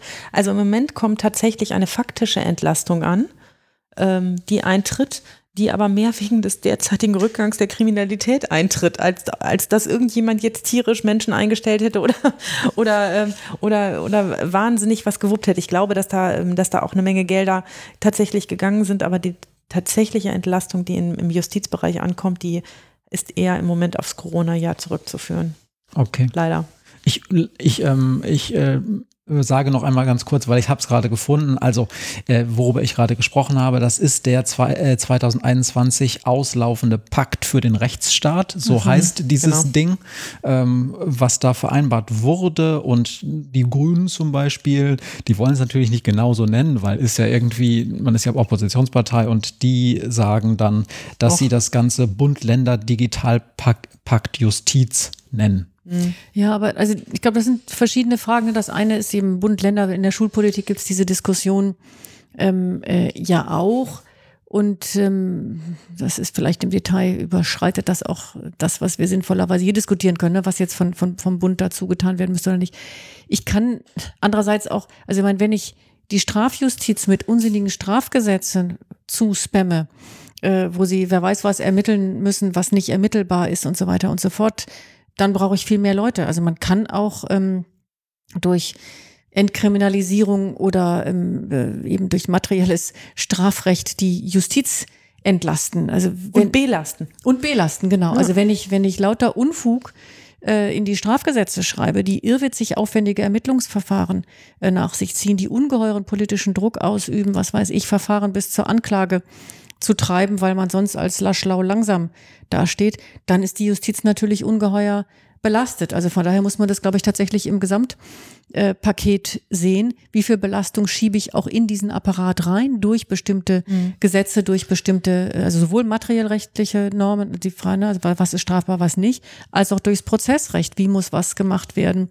Ähm, wenn ich immer zu die Menschen hin und her schiebe zwischen unterschiedlichen Zuständigkeiten, damit sie sich bloß nicht spezialisieren, na, dann brauchen sie halt länger, um sich einzuarbeiten.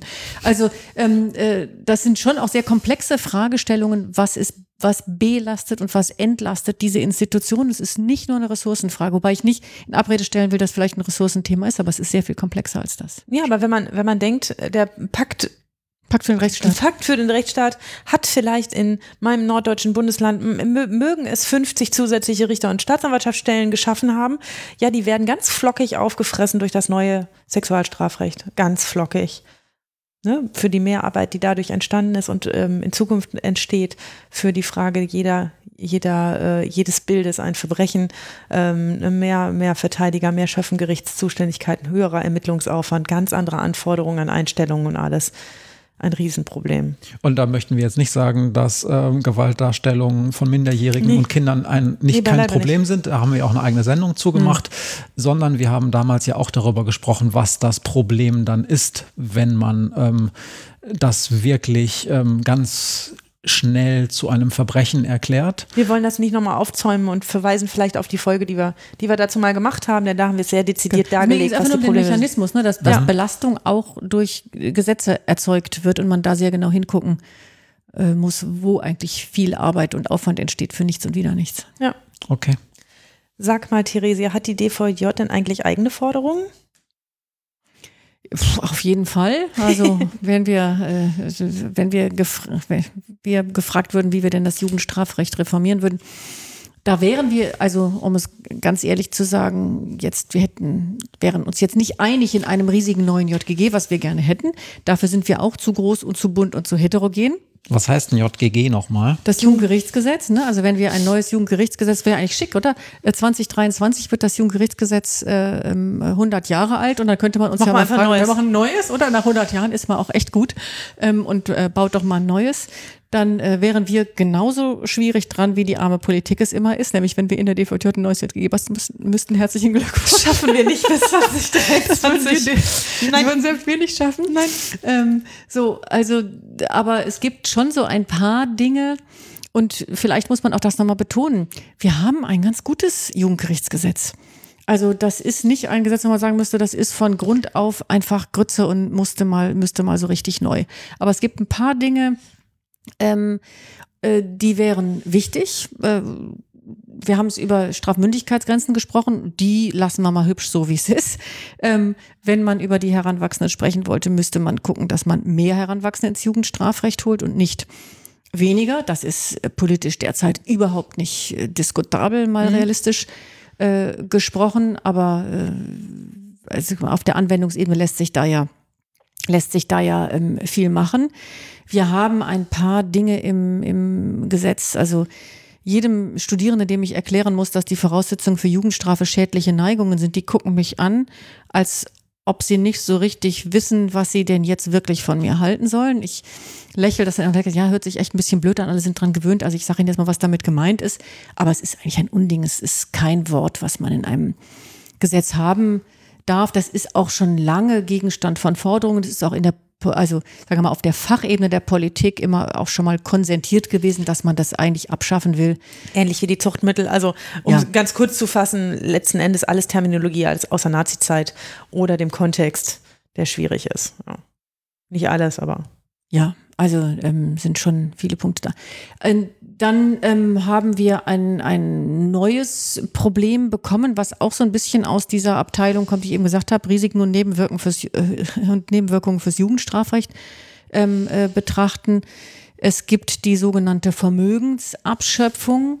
Wer ähm, sozusagen Berichterstattung in den Medien zu Strafrecht verfolgt, wird ab und zu große Siegesmeldungen dazu lesen, wie unglaublich toll es jetzt ist, dass man endlich diesen schlimmen Clans ihre dicken Autos und dicken Uhren abnehmen kann, schon im Verdachtsstadium. Ähm, äh, und diese ähm, sogenannte Vermögensabschöpfung oder Einziehung ist äh, vor Maria, wann war es, paar Jahren?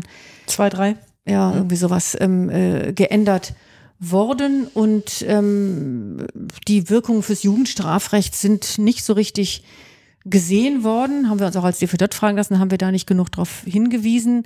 Ähm, haben wir, aber vielleicht haben wir auch nicht ganz klar genug gesehen, was das wirklich für Bedeutung hat. Es war aber zu dem Zeitpunkt auch überhaupt nicht diskutabel. Das ist vielleicht auch nochmal so ein Bild dafür, wie eine öffentliche Debatte entsteht.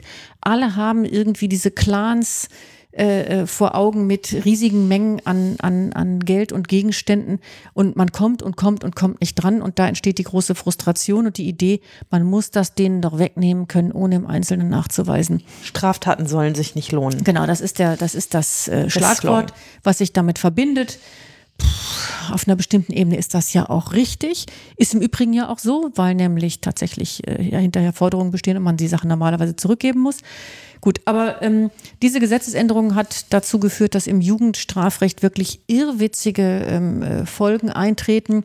Das nämlich insbesondere dann äh, vielleicht, ja, wenn, also wenn durch eine Straftat irgendetwas erlangt wurde, Drogenverkäufe äh, äh oder sonst irgendwas, und das ist nicht mehr da, was der junge Mensch da an, an Einkommen, an Gewinn und so weiter gehabt hat, muss er ähm, den Ersatz sozusagen trotzdem bezahlen. Also auch wenn es, auch wenn es nicht mehr da ist.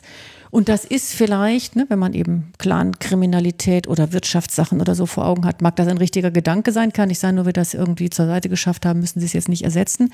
Im Jugendbereich ist es völlig absurd, führt zu aufgeblasenen Verfahren, führt zu unsinnigen Entscheidungen, führt dazu, ist auch nicht verständlich für die jungen Leute, mhm. dass sie irgendwas, also wenn sie was geklaut haben und es liegt da, dass es ihnen weggenommen wird, gar kein Problem.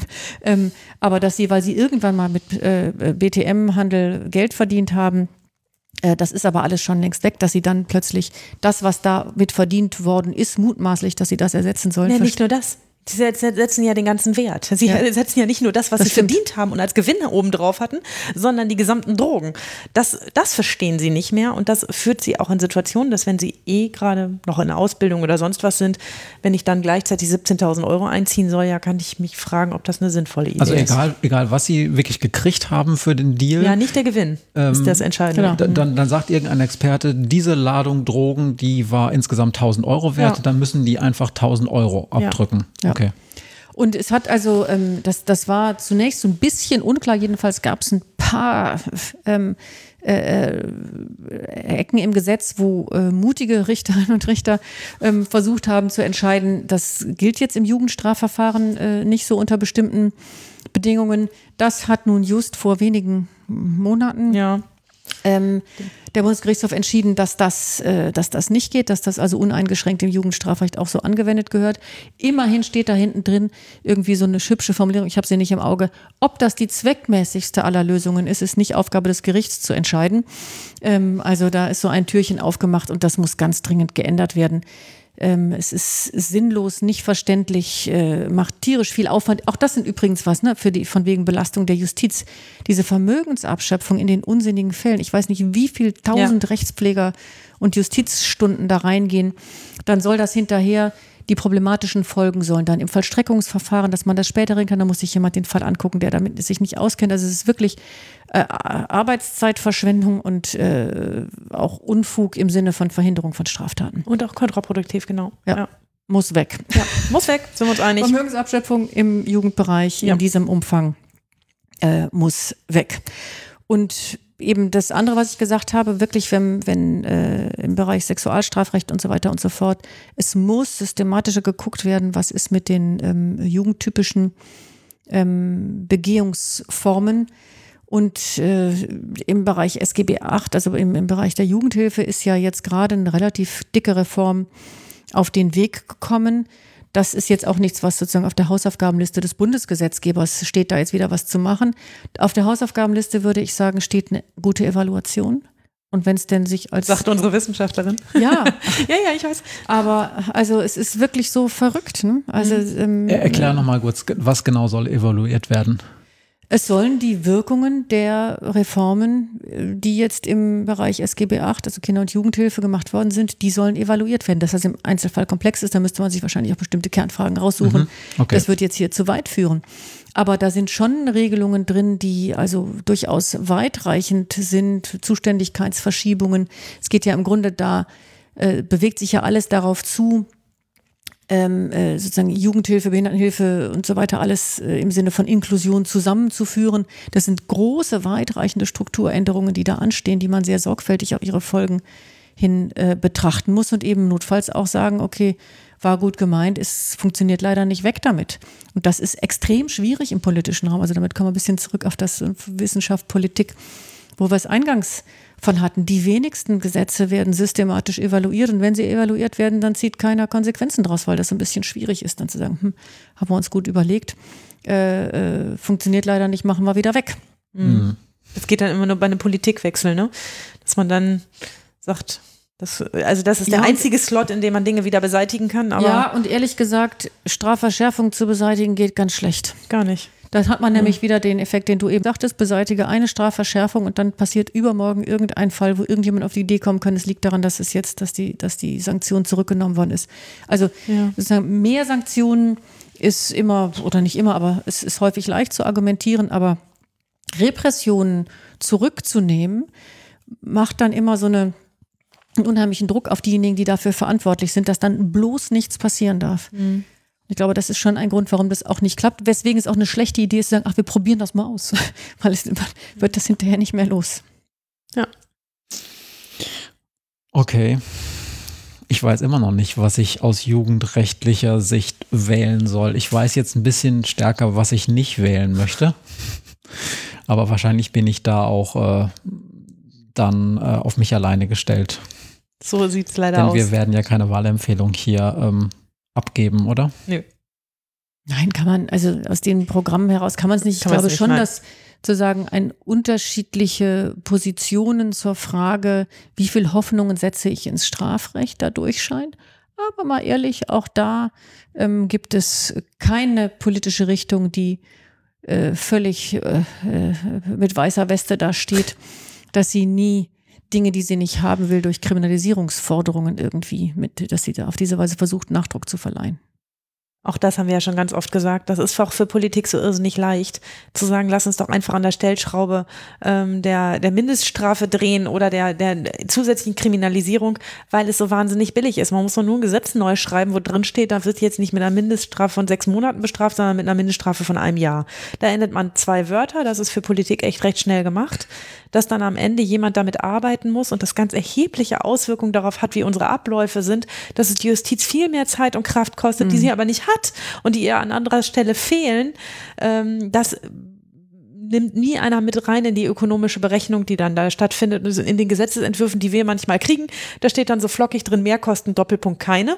Und man denkt so, doch, doch, doch, ihr schreibt sie nur nicht auf. Klammer auf, dies ist eine Arbeitsbeschaffungsmaßnahme für die Anwälte und Anwältinnen in diesem Land, weil es nämlich dann ganz schnell den Pflicht die Pflicht gibt, einen Anwalt zu nehmen bei einer bestimmten Strafverschärfungsgrenze und dann dauern Verfahren übrigens wieder länger, wenn man einen Anwalt zwingend mit dem Boot haben muss. Ja, ja, ja also diese, diese Folgewirkungen von einzelnen Änderungen, die sind häufig nicht, nicht gut durchdacht. Nicht gut durchdacht. Und also, ja, ich glaube, da, wo durchscheint, Härte hilft und äh, äh, wir müssen diese bösen jungen Menschen denen endlich Zucht und Ordnung beibringen und sie möglichst viel einsperren. Da könnte man darüber nachdenken, ob das eine gute Idee ist. Es gibt auch ein Positionspapier der DVJ dazu. Das können wir euch auch gerne in die Shownotes stellen, wenn ihr es nochmal nachlesen wollt, was wir uns wünschen. Ja. ja. Das machen wir. Dann stellen wir das, ähm, dieses Positionspapier da rein. Wir hatten das geschrieben. Wieso? Okay. der Vorstand okay. der DVJ. Der Vorstand der DVJ. Hast du eigentlich Berührungspunkte mit jungen Menschen? Mit jungen straffälligen Menschen, mit jungen Menschen schon, du bist ja Professorin, aber.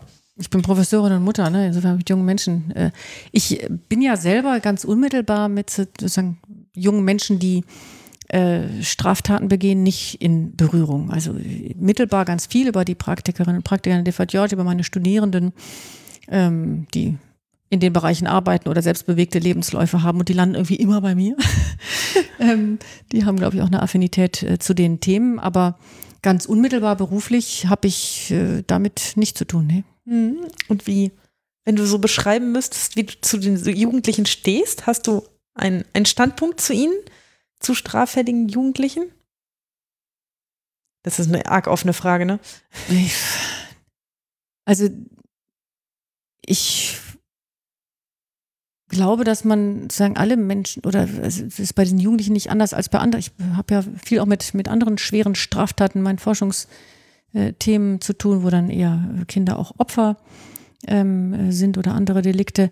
Ich glaube, wenn man versucht, das Gewordensein zu verstehen, dann dann dann schwindet das Monströse und ähm, es passieren Dinge nicht aus heiterem Himmel.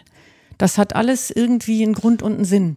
Und das ist vielleicht dann doch nochmal, also so im Kontrast zu den anderen Dingen, die ich jetzt gerade im Kopf habe, wo es sehr drastische, schwere Delikte sind, aber dieses, ähm, äh, was man sozusagen mittelbar so mitkriegt, das hat, die, also diese, das hat einen subjektiven Sinn für die jungen Leute, warum sie so handeln, wie sie handeln. Mhm.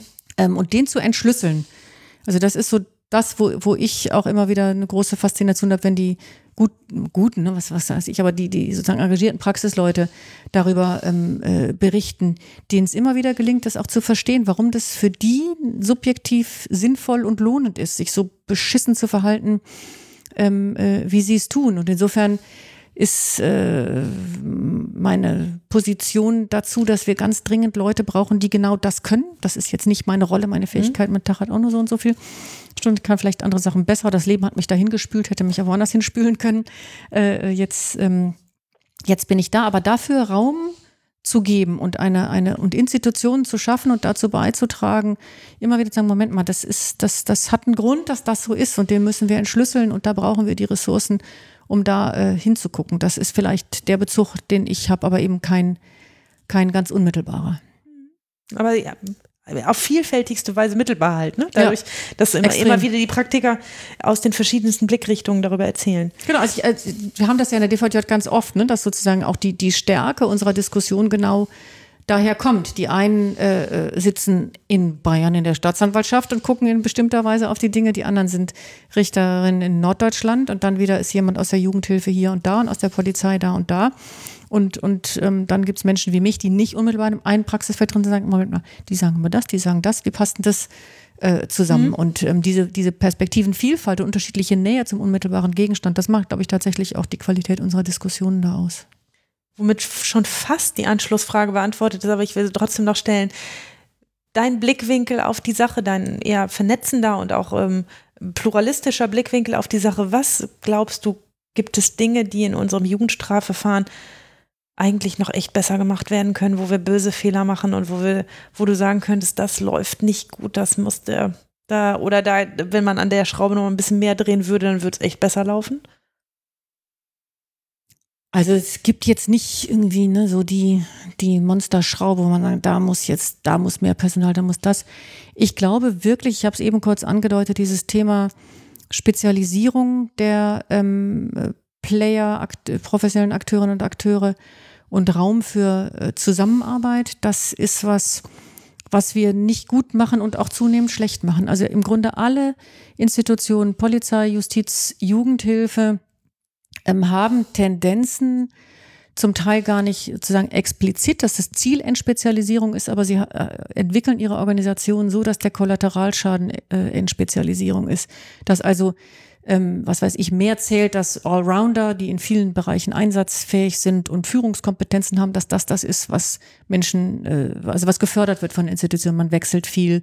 Äh, das sind die Sachen, die gefördert werden. Und ach, das Fachwissen, naja, das eignet sich jeder schon. Also die, die Diskreditierung von, von Spezialwissen in den Institutionen, ähm, äh, gar, eben gar, gar nicht bewusst ne, als, als schlimme Strategie, sondern weil andere Dinge priorisiert werden. Ich glaube, das machen wir echt nicht gut und das ist auch schlechter geworden in den letzten. Es gibt vorsichtige Trends hier und da in die andere Richtung und die finde ich richtig und wichtig. Ähm, ja, und auch da ist wieder Unterstützung durch, durch Leitung. Ne? Also was, was für ein Klima transportieren die jeweiligen Dienstherren und Dienstherren Landesjustizverwaltung, da dreht sich das wieder mit der Politik. Wenn sich, also wenn, wenn ein äh, äh, Menschen, die mutige, zugewandte Entscheidungen fällen, die irgendwie sich vor junge Menschen stellen, auch wenn sie richtig Scheiße machen, um jetzt mal hier mhm. den Titel des Postcards aufzugreifen. Ähm, äh, wenn, wenn da befürchtet werden muss, dass man da hinterher alleine steht und nicht alle sagen, ja, so ist das in der Welt. Ich glaube, da gibt's auch noch Luft nach oben, dass die Institutionen an dieser Stelle sich auch dann hinter äh, sowohl die betroffenen jungen Menschen, aber eben auch die, die professionellen Akteure und Akteure stellen. Mhm. Bildung, Bildung, Bildung und Vernetzung, ehrlich gesagt auch auf dem, äh, in dem, äh, auf dem hohen Level, in dem die Profis da unterwegs sind. Schön, dass du gerade was diese Spezialisierung oder Entspezialisierung angeht, in ein Horn stößt, dass wir, dass wir in mehreren Folgen schon angesprochen haben. Und ich glaube, gerade, gerade in, der, in der letzten haben wir über Verwendungsbreite geredet. Nee, ist alles gut. Es, ist, nee. es, greift das echt hübsch nochmal auf.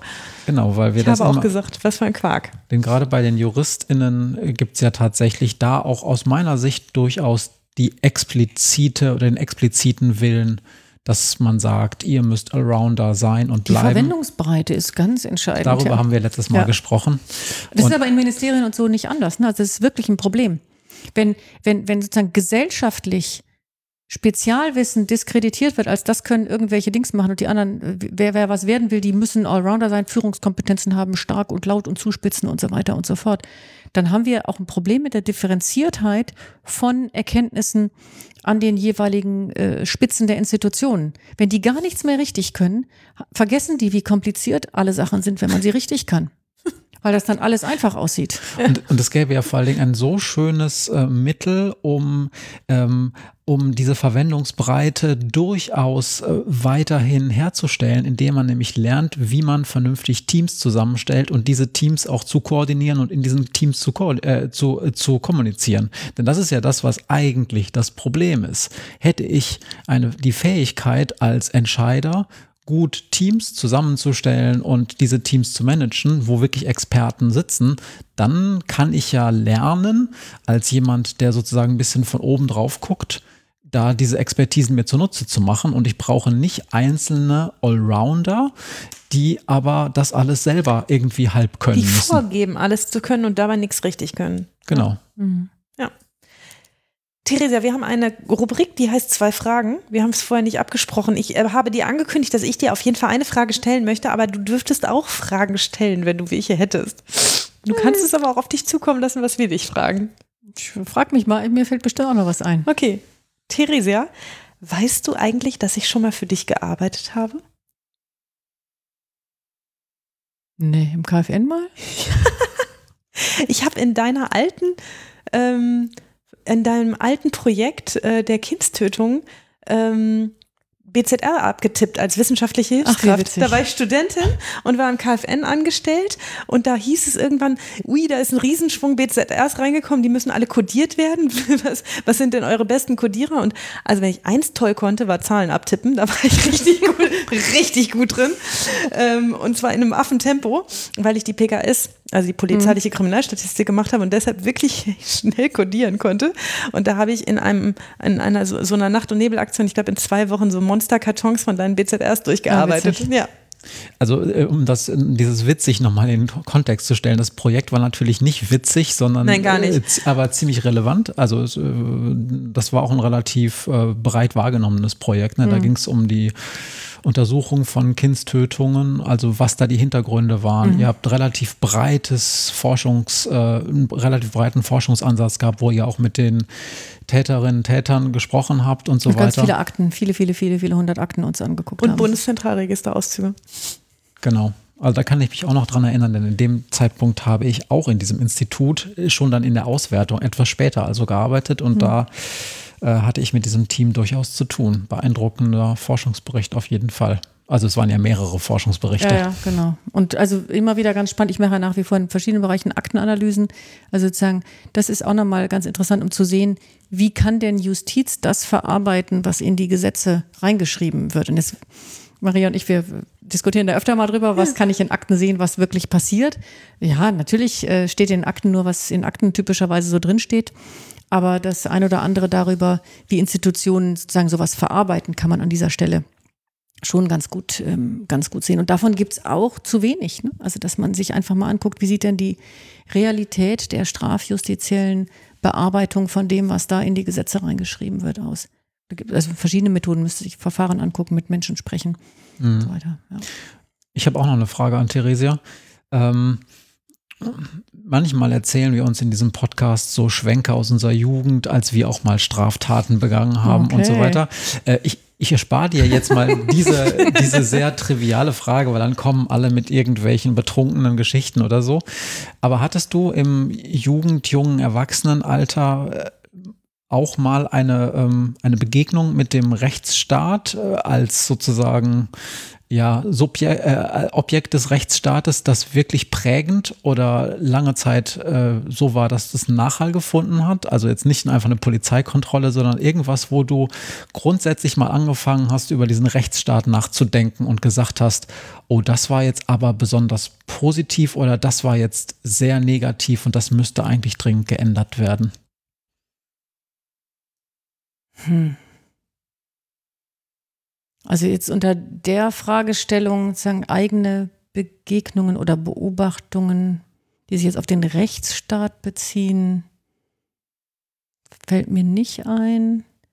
Also bestimmt hat mit dem, wo ich jetzt bin, zu tun, dass ich in jungen Jahren jemanden habe sehr abdriften sehen in das, was man eine kriminelle Karriere äh, nennt. Und diese irgendwie scheinbare Unausweichlichkeit der kumulierten Risikofaktoren. Das hat mich immer wieder gedacht, es kann doch nicht sein, es kann doch nicht sein und es geht jetzt so und es ist alles so abgeschmackt klassisch. Und es kommt, wie es kommen muss. Es hat auch kein gutes Ende genommen. Also das ist so ein, so ein Ding, was ich, mhm. was ich äh, biografisch auf der Uhr habe, ohne dass da jetzt irgendwelche ähm, sozusagen unmittelbaren Begegnungen wo ich sagen würde, das Just, also Strafrechtssystem hat da besonders gut oder besonders schlecht gearbeitet. Es war eher so dieses, oh, äh, warum, äh, warum lässt es sich nicht aufhalten? So. Ja, ja. Ich glaube, das kennen wir alle aus dem einen oder anderen Kontext, ja. ne? Denn das kann ich genauso auch bestätigen. Und du auch wahrscheinlich, Maria. Ja. Und zumindest in den Kontexten, die mir im Hirn vorschweben, hat es immer was mit Drogen zu tun, leider diese Unausweichlichkeit. Also das, das ist, nimmt dann, nimmt dann einen besonderen Lauf. Ne? Genau das, was du sagst, dass man im Prinzip von außen dabei zugucken kann, wie, wie so ein Fenster kaputt geht und wie so ein Ball gegen so ein Fenster fliegt und man denkt, ja, es wird gleich splittern. Ähm, und, ähm, und, und, ähm, und, und eigentlich nur die Mechanismen immer dieselben sind und man auch weiß, wie alle reagieren werden und es nicht dazu führen wird, dass es besser wird, sondern mhm, eher schlechter. Ja, ja, Drogen ist das eine und dieses der, der Kampf um Anerkennung irgendwie, wenn die von vorn, wenn, wenn der wenn das fehlt und immer wieder und äh, immerzu wird gerungen und mit den beklopptesten Mitteln aller Art, um endlich Anerkennung, endlich wer sein. Ähm, und es gelingt nicht, das herzustellen auf eine, auf eine Weise, die nicht in, ins, äh, ja, zu viel Leiden führt. Das finde ich immer wieder. Das ist ein Thema, das sich hier auch durch diesen Podcast zieht.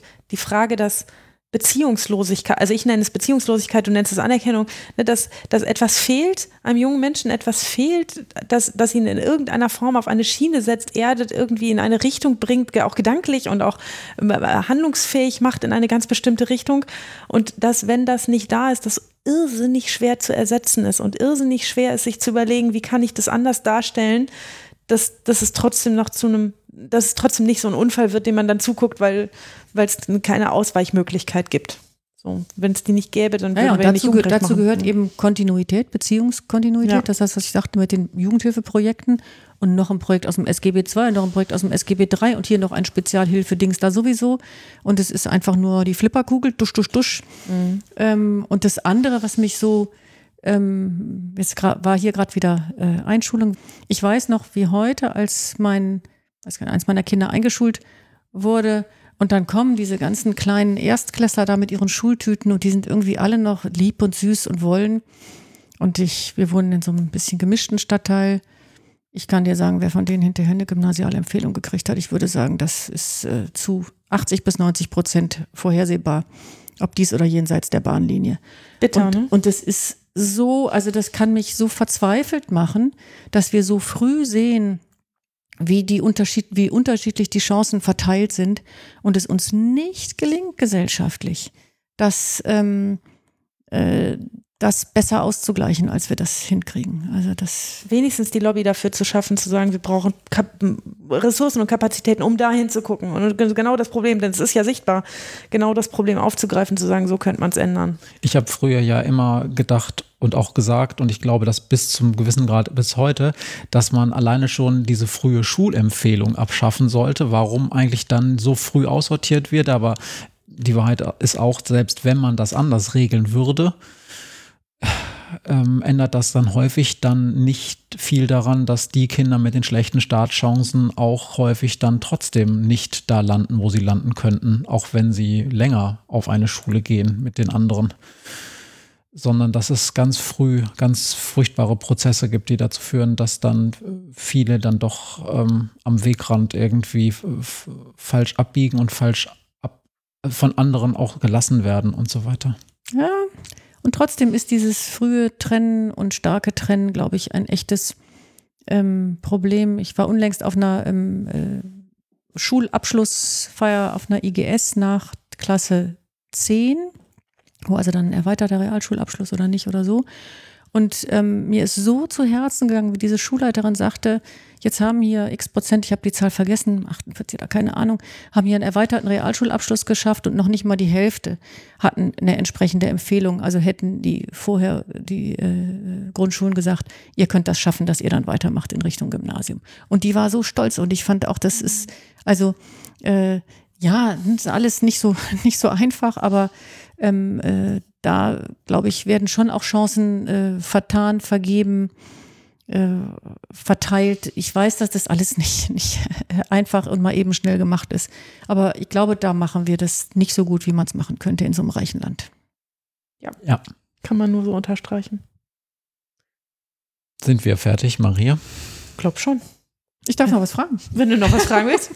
Geht auf einer ganz anderen Ebene, aber ganz oft ähm, unterhalten wir uns ja aber, ne, was unterschiedliche Berufsgruppen, was sind die Vorteile, was sind die Nachteile und so weiter und so fort.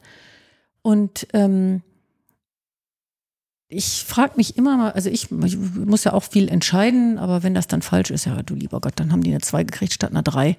Ähm, äh, merkt jemand, weiß ich nicht, keine Ahnung, können Widerspruch einlegen.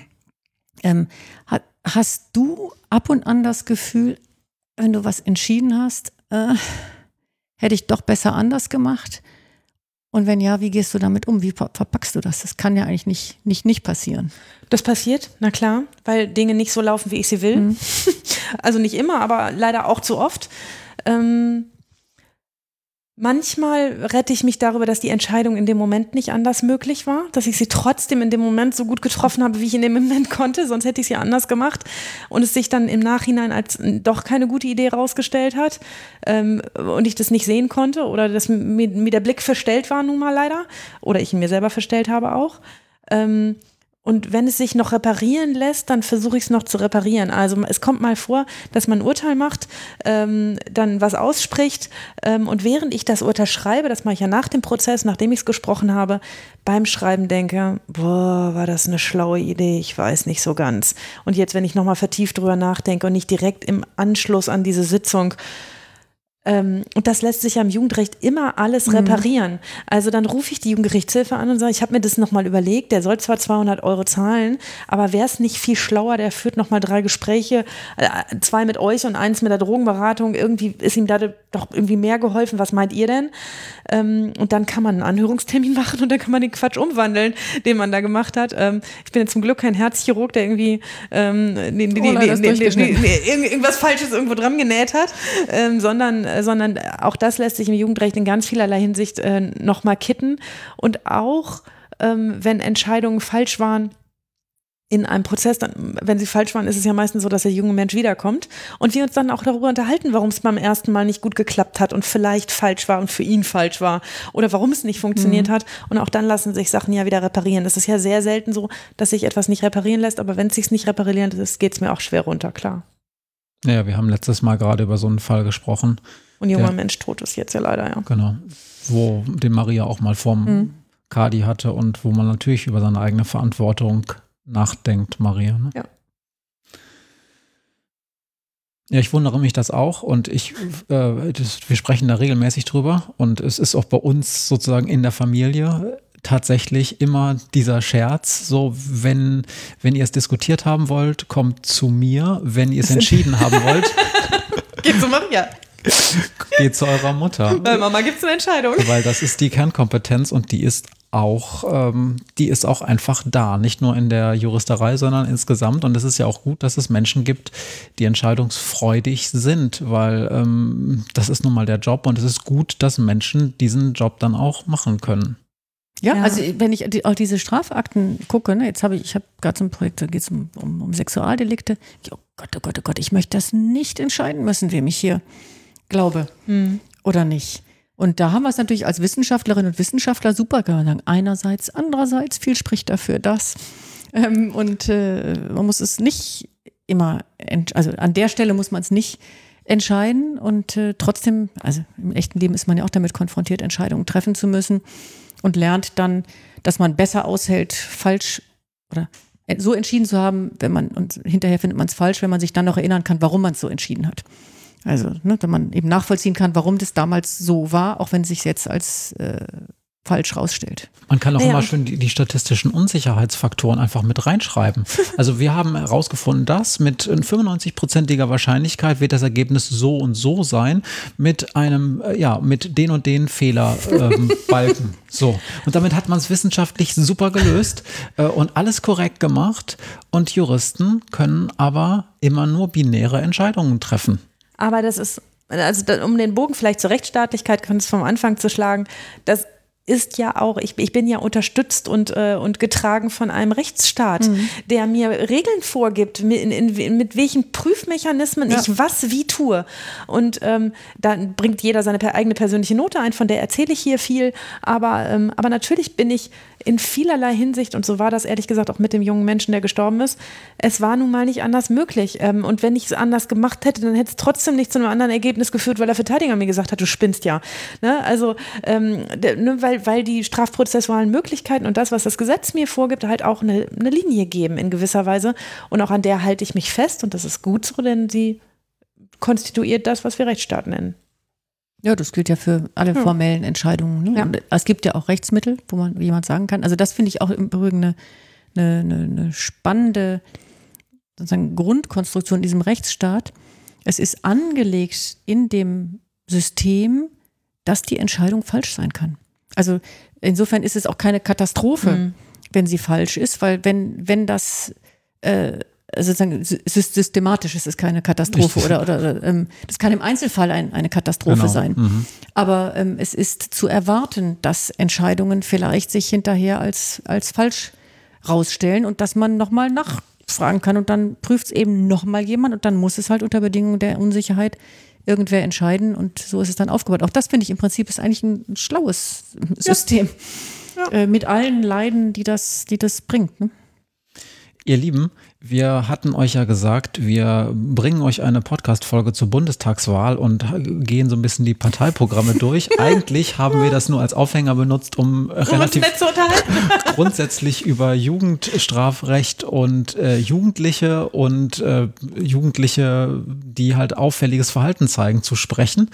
Ähm, ich hoffe, ihr fandet es aber trotzdem gewinnbringend für euch und es hat euch vielleicht auch in eurer Wahlentscheidung in irgendeiner Form weitergeholfen. Ähm, ich habe im Kopf schon einen Brief gewählt, Im Kopf. Du bist ja süß. aber ähm, zumindest Das hilft übrigens nicht, ne? Das Also ich bin, ich bin Wahlhelferin, da können alle kommen, sage ich Ihnen, wenn noch, mal, wer noch einen kleinen Tipp haben will, spricht von mir mal. ähm, ich, hoffe, das ist nicht so. Auf gar keinen Fall, natürlich nicht. Ähm, nein, aber ich, ähm, ich bin auf jeden Fall in meiner sonstigen Wahlentscheidung, die ich in meinem Kopf schon getroffen habe, das wollte ich damit sagen. Ich habe aber noch nichts in den Briefkasten geschmissen. Ähm, ich habe mich jetzt nicht umentschieden, aber vielleicht haben wir dem einen oder der, der anderen äh, die Wahlentscheidung leichter gemacht, auch wenn es tatsächlich nicht so richtig viele Punkte zum Jugendstrafrecht explizit in den meisten Parteiprogrammen gibt. Was haben wir noch zu sagen, Maria? Wir wissen noch nicht, was wir beim nächsten Mal machen und schauen mal, was uns so anspült. Bei denen waren doch heute schon. Ja, ja, ja. Wir sagen das, in jeder Folge sagen wir, ah, das müssten wir mal machen, das müssen wir mal machen. Das. Und dann geht es auch ab und an mal wieder unter. Das kennst du aus anderen Kontexten auch. Ach, Maria, du wolltest eigentlich noch ähm, irgendwann mal was zum, zum Teen Court sagen, Ja, aber das wäre auch interessant gewesen, das mit Theresia zu diskutieren, aber dafür haben wir heute keine Zeit mehr. okay. Dann machen wir das irgendwann das nächste Mal. Ja. Vielen Dank, dass ihr zugehört habt. Ich freue mich, dass ihr uns immer weiter so äh, treu zuhört und wir versprechen, wir werden auch das nächste Mal ein interessantes Thema für euch haben. Danke, dass ihr beiden so viel Expertise mit reingebracht habt und dass ich hoffe, dass ich nicht zu viel Dummsinn geredet habe, dass ich das nächste Mal wieder irgendwelche Berichtigungen nachschieben muss. Ich habe aber nichts gehört. Auch Theresia, vielen Dank, dass du da warst. Das war total spannend, deinen Blick auf Politik und politische äh, Mechanismen und junge Menschen in diesem Kontext zu hören und äh, dass wir uns da gemeinsam drüber unterhalten haben. Vielen Dank. Ja, gerne. Es hilft immer, die Gedanken zu schärfen und man kommt nochmal auf andere Sachen. Und vielleicht interessiert es ja wirklich irgendwen. Ist auch schön, mal mit Zeit über solche Sachen zu reden. Ja. Danke für die Einladung. Und wenn ihr ganz dringend das schnell vertiefen wollt, dann guckt doch mal beim Deutschen Jugendgerichtstag 2021 vorbei, der dieses Jahr ja, wie wir wissen, online stattfindet. Ja. Alles klar, dann bis zum nächsten Mal. Macht's gut. Tschüss. Tschüss. Tschüss. got to learn, but nobody's here to teach me. If they can't understand it, how can they reach me? I guess they can't, I guess they won't, I guess they front. That's why I know my life is out of luck, fool.